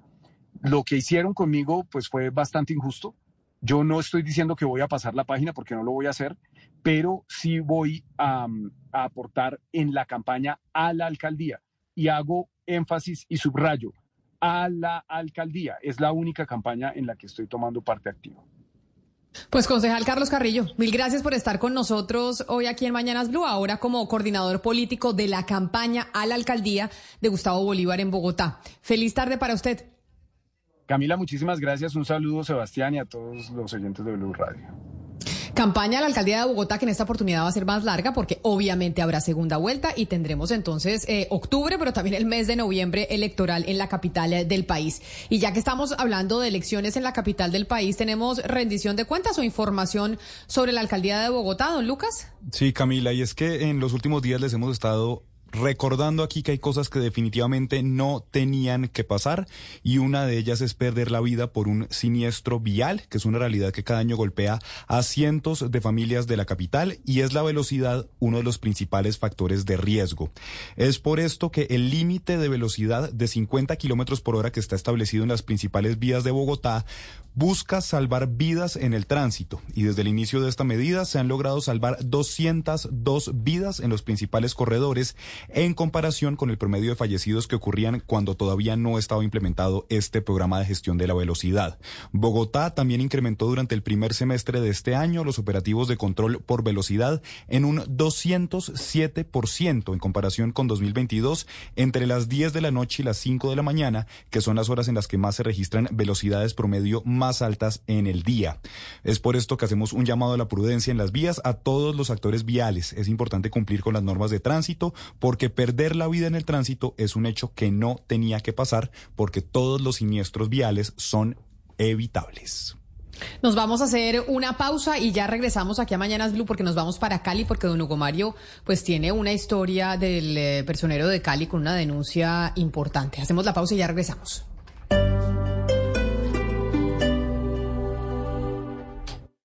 Esta es Blue Radio. Sintonice Blue Radio en 89.9 FM y grábelo desde ya en su memoria y en la memoria de su radio. Blue Radio, la alternativa. Ruthie, our last summer barbecue is this weekend, and it has to be epic. Well, Total Wine has this new reposado that'll rock your barbecue. Wow! And at that low price, it'll be great for my first fall barbecue. Love what you find at Total Wine and More. Drink responsibly, B21. Blue también es para los que viven en modo streaming, conectados, sin límites, diversos, flexibles. Crecimos para escuchar la opinión, la noticia y el entretenimiento con rigor periodístico, donde y cuando quiera. Además de sintonizar Blue en la señal de radio, también puede encontrarnos desde su celular, tablet y computadora con conexión a Internet. Súmese a los casi 4 millones de personas en el mundo que hoy están en modo Blue vía streaming desde nuestras redes sociales, bluradio.com y Blue. Blue, más que radio. Hola, somos Cristina Toro. Y Carlos Mario Aguirre del Águila Descalza. Un saludo muy especial para toda la audiencia de Mañanas Blue 10 AM. Por acá estamos leyendo justamente, nos la pasamos en esas. En esas. Leer es una maravilla, es la posibilidad de uno conocer el mundo, conocer historias, saber que no está solo y saber que la vida está también ahí en los libros, así que perdérsela sería miserable. Sí, sería una una tortura vivir sin la lectura. Ah, te salió. Sí. Verso. Una maravilla, ¿no? Leer es lo, lo, de lo, las cosas más apasionantes que a mí personalmente en la vida me ocurrieron después de conocer a Cristina fue la lectura. Y viajar por los libros es una experiencia maravillosa, así que a leer. A leer, lean, lean.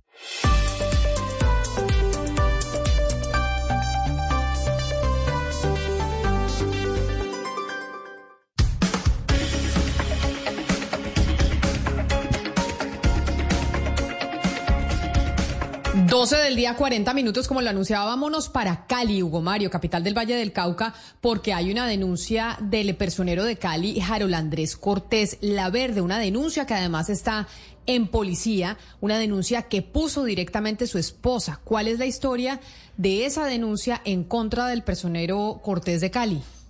Camila, pues eh, diferentes organizaciones eh, de mujeres de la ciudad, algunas concejalas de Cali también, le han venido pidiendo al personero Harold Cortés que responda ante las autoridades competentes por presuntamente haber agredido físicamente a su esposa. La policía fue informada por la esposa del funcionario de un supuesto caso de maltrato.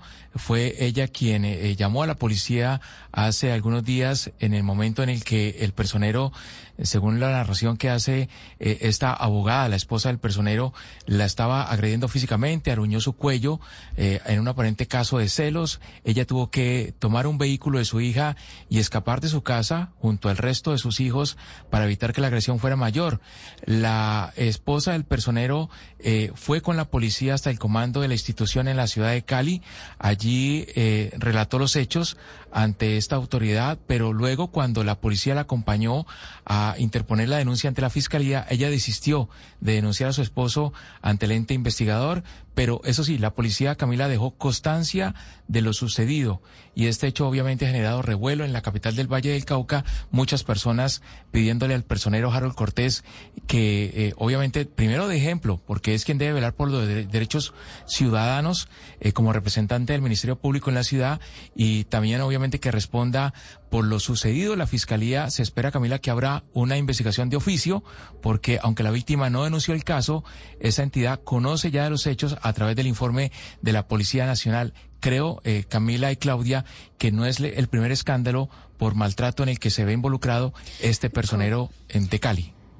Pues es que justamente, Hugo Mario, hay una comunicación fechada el 22 de agosto por Andrés Santamaría Garrido, quien fue personero de Cali, además quien también lideró la federación o la organización de personeros de Colombia hace unos años. Y, es una comunicación que le envía al actual personero de Cali, en la que tiene como referencia constancia de amenazas, intimidaciones y acciones de violencia contra, dice él, mi condición de homosexual y ciudadano colombiano, solicitud de protección de seguridad personal. Para que nos explique en qué consisten estas amenazas e intimidaciones, pues tenemos con nosotros a Andrés Santamaría, expersonero de Cali. Bienvenido a Mañanas Blue. Hola, muy buenos para todos. Un saludo a Blue Radio Bogotá y Cali. Eh, pues primero hay que, yo creo que contextualizar algo. Cali es una ciudad que ha tenido una confluencia en aumento de la violencia contra la mujer. Este año la ciudad tiene más de 19 mil casos de violencia intrafamiliar, más de 200 feminicidios. En segundo lugar, el personero es el sujeto eh, que debe velar por los derechos, sujeto del Estado, que vela por y especialmente los grupos protegidos como la mujer. Yo le solicito eh, al personero de Cali que dé una respuesta, porque el silencio es inadmisible en un, un servidor público que tiene la obligación de proteger los derechos de los ciudadanos. La respuesta del personero fue una con odio, con constreñimiento, eh, a través de la red Twitter. Yo soy un ciudadano común y corriente, un ciudadano eh, que hace 10 años o 9 años fui personero de Cali y sentí la labor de la personería como un faro de magistratura moral para proteger los derechos humanos. Y me siento con la capacidad, como cualquier ciudadano, de preguntarle a un servidor público, que es un sujeto del Estado de protección, que dé una respuesta. El silencio puede ser la respuesta. señor Santa María. Eh, ¿Por qué no nos dice exactamente eh, qué es lo que le ha dicho el actual personero en los trinos que pues usted eh, dice que es intimidante y homofóbico? Las intimidaciones fueron en carácter diminutivo, respuesta Andresito, voy a investigar el tema. fueron respuestas de odios, fueron respuestas que no dieron, mm, que no tenían ningún tipo de relación eh, con lo que se estaba eh, centrales es que hay un silencio. Este es un informe que ya lleva públicamente una semana y de los primeros meses de agosto. En un país democrático, un sujeto de derechos humanos de protección hubiera renunciado. Es que es un informe de la policía. Es un informe de la policía frente a quien tiene la obligación de velar y proteger los derechos humanos. Dentro de las, las contestaciones, insinuó temas de orientación sexual frente a mi vida personal. No tiene nada que ver, no tiene ningún tipo de discusión. Entonces yo le contesto y le digo, aquí dejo constancia. Yo no soy, yo soy un ciudadano que pregunta. Usted a mí no me tiene eh, que hacer un eventual chantaje sobre mis libertades individuales o causarme miedo porque yo fui servidor público en el pasado y supuestamente usted va a buscar qué hice o qué no hice en el pasado cuando fui servidor público hace más de 10 años. Entonces, todos los servidores públicos no podríamos cuestionar. Entonces, yo le advierto y le digo, mire, señor personero, primero usted está obligado a contestarle a la ciudadanía. Y segundo, cualquier acto que usted haga constreñimiento, de seguimiento, es una violación al sistema democrático y al sistema universal de los derechos humanos. Recuerden ustedes este caso eh, eh, de la periodista eh, mexicana Orestegui, que sacó unas denuncias sobre Felipe Calderón y el gobierno de Felipe Calderón de corrupción le armó todo un plan, todo un plan de evasión de impuestos. Luego la Corte sanciona al Estado mexicano, la, le rearcen y le reabren su emisora de radio. Pues es exactamente lo que quiere hacer el señor, constreñir, mandar mensajes amenazantes para que los ciudadanos como uno no puedan preguntarle.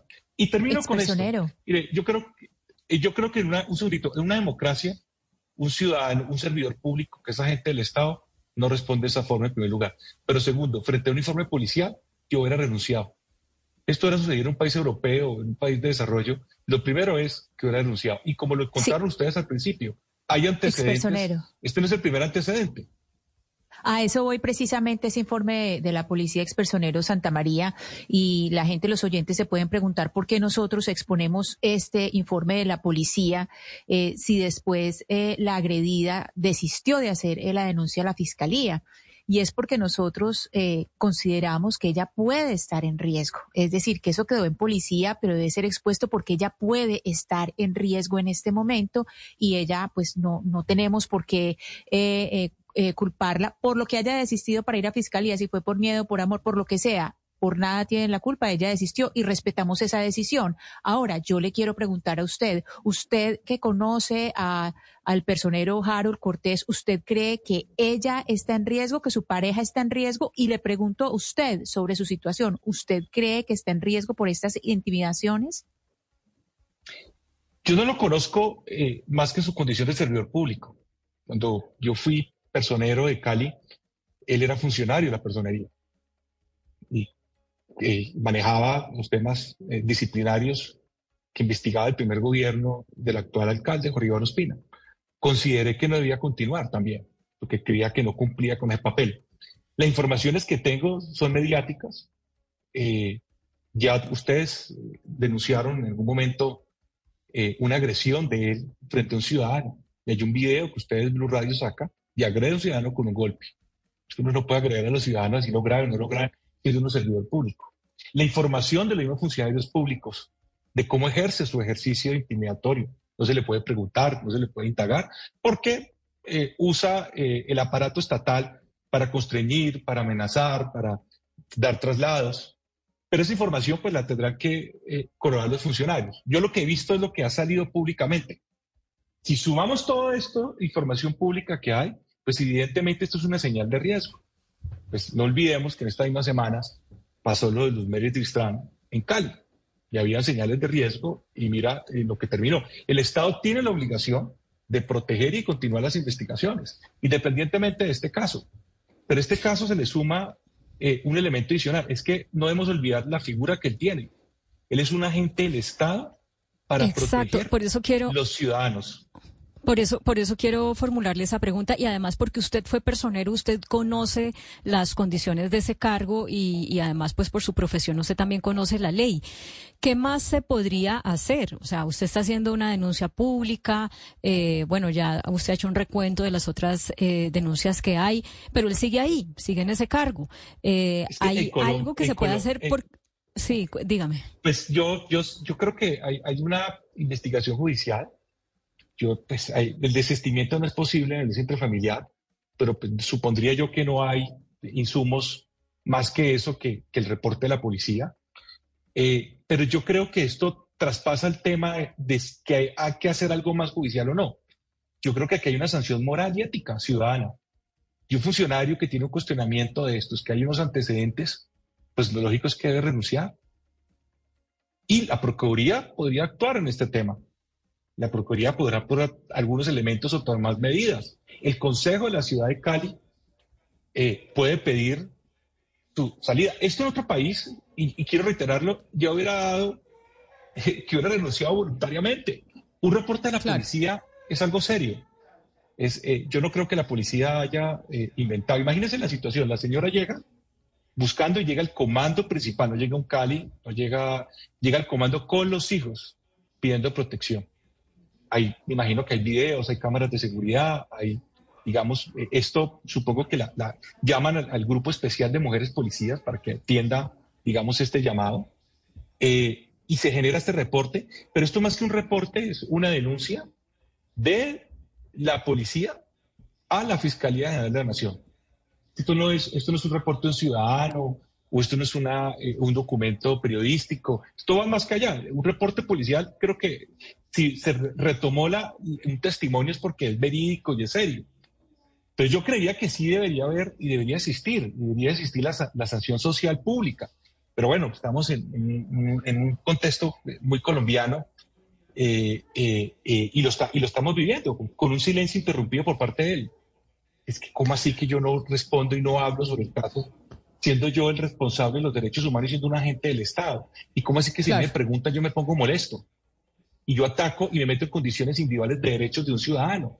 Hombre, esto no, esto no puede ser posible en el país. Por eso dejé la constancia porque sé que viene una arremetida, va a colocar la función del Estado a atacarme, a buscar información, a debatir sobre mí en el pasado, que no tiene nada que ver lo que hizo, lo hizo, lo que ha sido, lo que no, es, o lo que va a hacer Andrés Santamaría, que es un caso de vulneración de un sujeto que tiene obligación de protección de derechos humanos, que está investido una figura muy importante que es la de ombudsman o personero de una ciudad importante de Colombia, donde da una respuesta y su respuesta debería ser incluso la renuncia, no debería ser otra.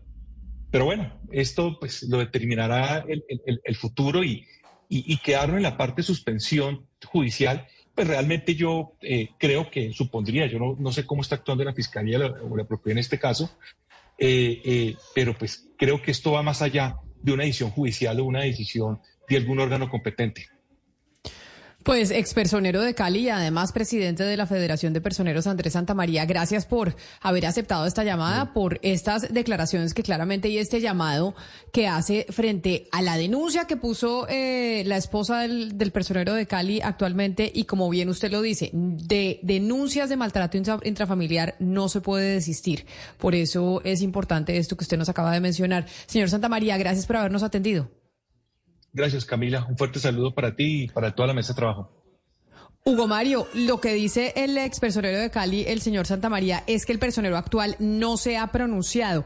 ¿Por qué? Sabemos qué ha dicho, qué dicen sus asesores, qué responden cuando nos comunicamos con ellos. No, no dice nada, Camila. Lo hemos buscado desde hace una semana para que entregue sus eh, explicaciones y su versión de estos hechos, pero no ha sido posible, no ha dado la cara, no ha atendido a medios de comunicación, su oficina de prensa tampoco da razón de él. Eh, a Santa María creo que le respondió a través de Twitter diciendo que, que él no se pronunciaba porque era respetuoso a la justicia. Entonces, no, no sé qué está esperando el personero para para explicar los hechos, siendo eh, Camila eh, él, como lo decíamos en, principio, el responsable de velar por los derechos humanos de las personas, de los, de los ciudadanos. Entonces, muy raro lo que ha pasado en este caso. Pues ahí yo creo, Hugo Mario, es que, eh, o sea, al el personero de Cali, y entiendo que todos eligen a través de un concurso público, pero por supuesto, como decía el expersonero Andrés Santamaría, pues el Consejo puede tomar cartas en el asunto, el mismo alcalde podría eh, generar una iniciativa para, para parar esta situación, y no sé si incluso los candidatos a la alcaldía eh, han, hecho esto parte del, del debate, porque cómo es posible que no haya, que el liderazgo de la ciudad en los políticos actuales y los políticos que vienen no hayan, digamos, alzado la voz sobre este tema para parar un caso, eh, pues como, como evidentemente es un caso que tiene en riesgo a una mujer, que tiene en riesgo a una persona eh, LGTB, de la comunidad LGTBIQ o sea, como que a nadie le importara. Claro, y, debe obviamente, eh, Claudia, pronunciarse la Procuraduría, ¿no? En este caso, que uno cree que es la instancia superior a, a, la personería distrital de Cali y obviamente la fiscalía que de oficio debería haber abierto ya una investigación en este caso al conocer la constancia que dejó la policía ante la, la seccional de Cali. Entonces esperemos a ver qué pasa. Ya le quedan, digamos, pocos meses al personero en el cargo, pero sí debería producirse un hecho eh, a través del cual se aclare qué fue exactamente lo que pasó. Nos están escribiendo, de hecho, en el chat de nuestro canal de YouTube de Blue Radio en vivo, varios oyentes preguntando, por ejemplo, qué pasó con el contralor del Huila, que también eh, fue acusado de golpear a su pareja. Nos están hablando también de otros personeros en el departamento de Boyacá. No quiero decir específicamente, pues, porque no, no tenemos las pruebas y, no sabemos si efectivamente es real o no. Pero funcionarios con denuncias de maltrato intrafamiliar, pues hay varios. Y ahí es donde Claudio nos dice, bueno, y las autoridades, eh, a qué horas van a actuar, porque la fiscalía podría actuar en este caso así no haya ido eh, la pareja del personero a continuar con la denuncia, porque muchas veces eso sucede. Muchas veces la mujer maltratada, el, el hombre le pide perdón y, y desiste. Por esa razón es que la ley no permite o no que se desista de una denuncia de maltrato. Sí, porque se entiende que eh, muchas veces el desistimiento que hacen las mujeres no es porque realmente quieran eh, permanecer al lado de las personas que las violentan, sino pues porque tienen algún tipo de dependencia económica, emocional, eh, eh, por sus hijos, por, com, por amor, como decía Ana Cristina, que por supuesto nada de esto las hace culpable de no tomar acción, ¿no? Nada de esto las hace culpable de no tomar acción. Pero pero precisamente por eso eh, la ley dice, pues, esto, de estos casos, eh, así la víctima desista, estos casos deben continuar la investigación. Así no, es, Claudia, y, y, por eso este caso se parece un poco al caso que tratamos aquí alguna vez y es eh, el caso de la mamá del hijo de Alex Flores, que recordemos que ella no hizo la denuncia en fiscalía, pero que efectivamente en una EPS quedó eh, la denuncia donde ella dice, pues me pegaron, inclusive ella estaba empezando el embarazo y quedó la, certificación de que ella eh, fue golpeada cuando estaba empezando su embarazo y ella pues no quiso hacer después la denuncia. Por la razón que sea, ella no es culpable, ella no decidió no hacerlo y eso se respeta, pero uno pensaría que si los entes de control sobre un personaje que es un funcionario, si los entes de control estuvieran atentos a lo que deben hacer, la eh, fiscalía debió, eh, la procuraduría debía haber puesto entonces y la fiscalía debió haber emprendido una, eh, la procuraduría debió haber puesto sus ojos sobre el que entonces era concejal Alex, eh, Alex Flores, que después fue senador, y la fiscalía debió haber abierto una investigación de oficio porque ya quedaba la prueba. Es que el hecho de que no haya denuncia en fiscalía no quiere decir que la agresión no haya sucedido, porque ya hay una prueba eh, en un caso en la clínica y en otra y, y aquí en, en, una, en una estación de policía donde hay una denuncia de que eso sí sucedió. Y, y, en este caso, Ana Cristina, la, la, la, presunta víctima, la esposa del personero, informa de los hechos a la policía. Pero dice la policía en su reporte que cuando ella va a, a instaurar la denuncia ante la fiscalía, recibe unas llamadas a su teléfono celular. Y es ahí cuando desiste. ¿Quién la llamó? ¿Qué le dijeron? Pues eso es lo que quisiéramos saber y obviamente que se tomen acciones si es que finalmente sucedieron los hechos que ella relató, eh, si hubo la agresión física y el maltrato en su casa y frente a sus hijos. Y que haya una respuesta de parte del personero de Cali, Harold Andrés Cortés, sobre esta denuncia que está en policía y que nos narra en detalle Hugo Mario Palomar. Así llegamos nosotros al final de esta emisión de Mañanas Blue. Vamos a hacer antes de irnos una pausa y ya regresamos.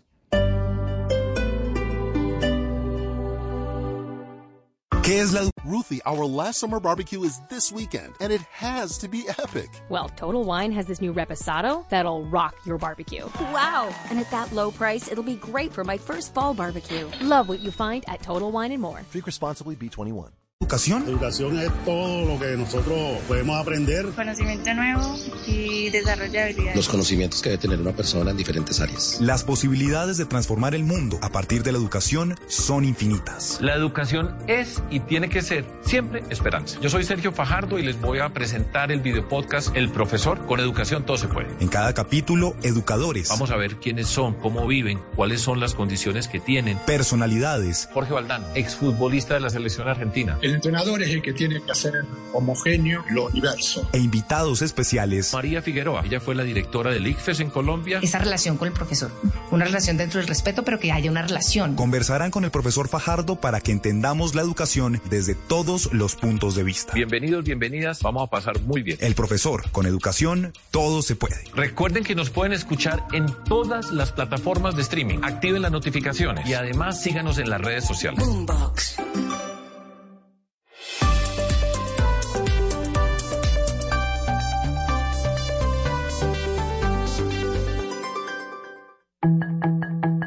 A esta hora, en Blue Radio, las historias, las primicias, los personajes, la música y la tecnología en Meridiano Blue. Con Ricardo Ospina, Silvia Patiño y Octavio Sazo. Una de la tarde en punto, es un gusto saludarlos a esta hora en Meridiano Blue con todas las noticias, la información más importante de lo que está pasando a esta hora en Colombia y el mundo. Por supuesto, una de las noticias del día tiene que ver con esa propuesta que lanzó anoche el presidente Gustavo Petro sobre la posibilidad de presentar una, una ley de reconciliación nacional que ampare o que incluya a narcotraficantes. Acaba de hablar desde Cartagena el comisionado de paz, Danilo Rueda, entregando detalles sobre cómo funcionaría esto. Eso sí, aclara que no se trata ni de indultos ni de amnistías. Mateo, buenas tardes. Sí, señora Silvia, pues fue desde Ciénaga de Oro en Córdoba que el presidente Gustavo Petro aseguró que el gobierno buscará implementar una ley de reconciliación nacional, donde habrá un espacio para los narcotraficantes. Pues el alto comisionado para la paz, Danilo Rueda, explicó en las últimas horas que lo que se busca es afianzar los mecanismos de rendición de cuentas judiciales y extrajudiciales para los grupos armados, aclarando que en ningún momento se le harán concesiones o indultos a los narcotraficantes. Nadie está hablando de amnistías e indultos. Simplemente estamos retomando las conclusiones de la Comisión de Esclarecimiento de la Verdad que invitó a todos los gobiernos eh, a iniciar diálogos con la mayor diversidad de grupos armados. Y eso es lo que estamos desarrollando. Sin embargo, el comisionado no amplió la información sobre los beneficios jurídicos que traería la ley para los narcotraficantes. Eso sí dijo que los equipos técnicos del gobierno en este momento ya trabajan en esta ley para presentarla en los próximos días o meses en el Congreso de la República. Claro, Mateo, gracias. Todavía es muy escueta la información eh, en torno a los detalles sobre esta ley. Usted mismo lo dice, sería en los próximos meses o semanas que ya se entregue un o se conozca un texto en el que ya está trabajando el gobierno para conocer entonces así detalles sobre qué es exactamente lo que contiene esta propuesta que lanzó el presidente ayer, Gustavo Petro. Mientras tanto, Santiago, hablemos de un tema importante, un tema crucial que tiene que ver con la seguridad del país y con varias cifras que se han conocido a lo largo de los últimos días en torno a las elecciones locales y regionales que se van a dar el 29 de octubre. Habrá reunión clave esta tarde el presidente Gustavo Petro con su ministro del Interior, Luis Fernando Velasco, para tender puentes con algunos gobernadores. Y es que ese es el llamado de los gobernadores que registramos la semana pasada, Santiago, desesperados pidiéndole al gobierno que actúen porque es muy compleja la situación de orden público en varios de sus departamentos. Silvia, muy buenas tardes, pero además pidiéndole varios de ellos la renuncia al ministro Luis Fernando Velasco. Recuerden Sí, esa claro. pelea por el término hipócritas y demás, que enviaron una carta de la Federación de Departamentos. Pues acabamos eh, de hablar con el ministro del Interior, quien nos confirma que, por supuesto, el tema central será seguridad y que hoy la reunión en Palacio de Nariño, que hasta el momento está programada para las 4 de la tarde, será con el presidente Gustavo Petro y con los cuatro gobernadores, y eso es muy importante, Silvia, de la región del Pacífico, con Chocó, el Cauca, Cauca y Nariño. Más temprano, el ministro... el Santiago, jefe- Señor. me da pena interrumpirlo. Con el ah, gobernador del Meta no van a hablar todavía. No, pero no porque no hayan invitado Silvia, sino precisamente lo que nos informa el ministro del Interior es que van a hablar, y además por la delicada situación de orden público, Sí. hoy con los gobernadores del Pacífico. Entonces, ah, por ahora solamente es Pacífico. No tenemos Catatumbo, por ejemplo, que es uno de los de las zonas complejas del departamento del norte de Santander. Santander. Tampoco tenemos Arauca, que es otra, mm, digamos, zona muy convulsionada en materia de orden público. Cauca, sí. Cauca sí, Cauca, Cauca sí está involucrado, por, sí está incluido porque es Pacífico. La reunión de hoy es con ellos cuatro. Vamos a ver si en los próximos días eh, pueden ir o van a Palacio de Nariño otros gobernadores, pero por el momento la reunión con los gobernadores del Pacífico, más temprano le comentaba Silvia, el jefe de la cartera política, Luis Fernando Velasco, hizo un nuevo llamado a trabajar juntos por la seguridad del país. A pesar de que hemos hecho el debate, y es un poco el llamado que hace el gobierno, venga hombre, este tema de la inseguridad que evidentemente está, nosotros no lo vamos a desconocer, no lo volvamos solo un tema de cómo subir rating o conseguir unos votos en las elecciones regionales, sino tratemos de ponernos de acuerdo cómo vamos a enfrentar los problemas para realmente enfrentarlos. Vamos a estar entonces, Silvia, muy atentos a esta reunión clave que, como le digo, se desarrollará en Palacio Nariño a las 4 de la tarde. Claro que sí, Santiago, una de la tarde, cinco minutos. Está endureciendo la posición del ministro de Salud en torno a las tres EPS que esta semana en una carta advirtieron sobre posibles problemas financieros después de septiembre, Oscar. La ADRES dice que las cuentas están en orden y que no les deben plata. Pero además el ministro hace pocos minutos fue tajante en advertir que las EPS que desaparezcan o que no puedan prestar el servicio, que no se preocupen porque para eso está el Estado listo para recibir a todos esos pacientes. Esto además se conoce en medio de unos fuertes rumores ante la posibilidad de que sea la exministra Carolina Corcho la que entre a presidir la nueva EPS. Sí, señora Silvia, buenas tardes. Pues es que será la ficha clave del gobierno, la nueva EPS, que le ha descrito el ministro de Salud, Guillermo Alfonso Jaramillo, como el muro de contención ante una emergencia, dice él, de que, por ejemplo, EPS como Sanitasura y Compensar, que han dicho que tienen problemas financieros, se retiren del sistema de salud y que queden, sabe usted que esas tres EPS suman más de 13 millones de afiliados y esas personas quedarían a la deriva, por lo que dice el ministro Guillermo Jaramillo, que en este caso pasarían a ser, digamos, operados tanto por las clínicas y los hospitales que quieran ayudar al gobierno, pero, pero también con, por la nueva EPS. Y por eso es tan clave el anuncio que se está haciendo y los rumores que ya empiezan a salir de que Carolina Corcho, la exministra de Salud del gobierno Petro, entraría o sería la ficha que propondría el gobierno para que dirija esa EPS. Escuchemos lo que dijo el ministro. Aquí queremos mucho a la doctora Carolina, así de pronto y genere controversias, pero ha sido una persona que nos ha acompañado en muchos procesos. Ya las decisiones que el señor presidente tome ya, ya le corresponden a él, ya él es la persona que, que define mm, este tipo de situaciones. Silvia, una fecha. Ruthie, our last summer barbecue is this weekend, and it has to be epic. Well, Total Wine has this new reposado that'll rock your barbecue. Wow! And at that low price, it'll be great for my first fall barbecue. Love what you find at Total Wine and More. Drink responsibly, B21 de emergencia y no descarta incluso que el gobierno tendría que tomar acciones como estados de emergencia para, digamos, una eventual situación en la que 13 millones de colombianos no tengan el servicio de salud. Muy bien, Oscar, estamos atentos a ampliar esta noticia. También es noticia la libertad que ordenaron al exgobernador de Arauca, José Fajundo Castillo Cisneros, involucrado en un tema que tiene que ver con la guerrilla del ELN, pero ¿por qué lo dejan en libertad, Juanita?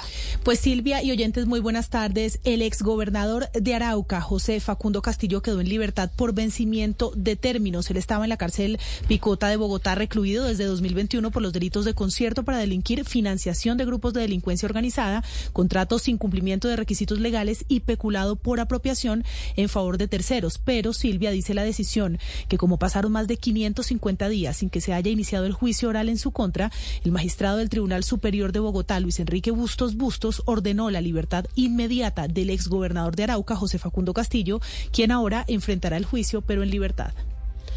Una ocho, don Andrés, como si no hubiera suficientes partidos políticos en Colombia o movimientos políticos, resurge, renace uno más. ¿De quién? Del expresidente Ernesto Samper Pisano. Y es que en las últimas horas, en la sala plena del Consejo Nacional Electoral, se tomó la decisión de concederle la personería jurídica o de reinstaurarle la personería jurídica al movimiento Poder popular que lideraba en los años 90 el expresidente Ernesto Samperi, que en su momento hacía parte también del Partido Liberal. Esta decisión sumaría un total de 36 partidos políticos que ya estarían vigentes en Colombia con la posibilidad de inscribir candidatos. Pero hay que hacer una salvedad, y es que Poder Popular podrá inscribir candidatos, pero hasta las elecciones de 2026. Es decir, para estas elecciones Para estas locales y elecciones ya regionales no pudo, ya no alcanzó. No hay. mm, Venga, y le hago una pregunta. Bueno, claro que el expresidente Pastrana también revivió su movimiento. Claro. Eh, Nueva ¿cómo era Fuerza Democrática. nueva, nueva, novedosa fuerza democrática. Le pregunto, ¿hoy hay algún militante del partido del expresidente Samper? Bueno, eso habría que verlo. Usted recuerde que el hijo del presidente, del expresidente Samper, Nicolás Samper Strauss, fue candidato al Senado por eh, coalición Centro Esperanza.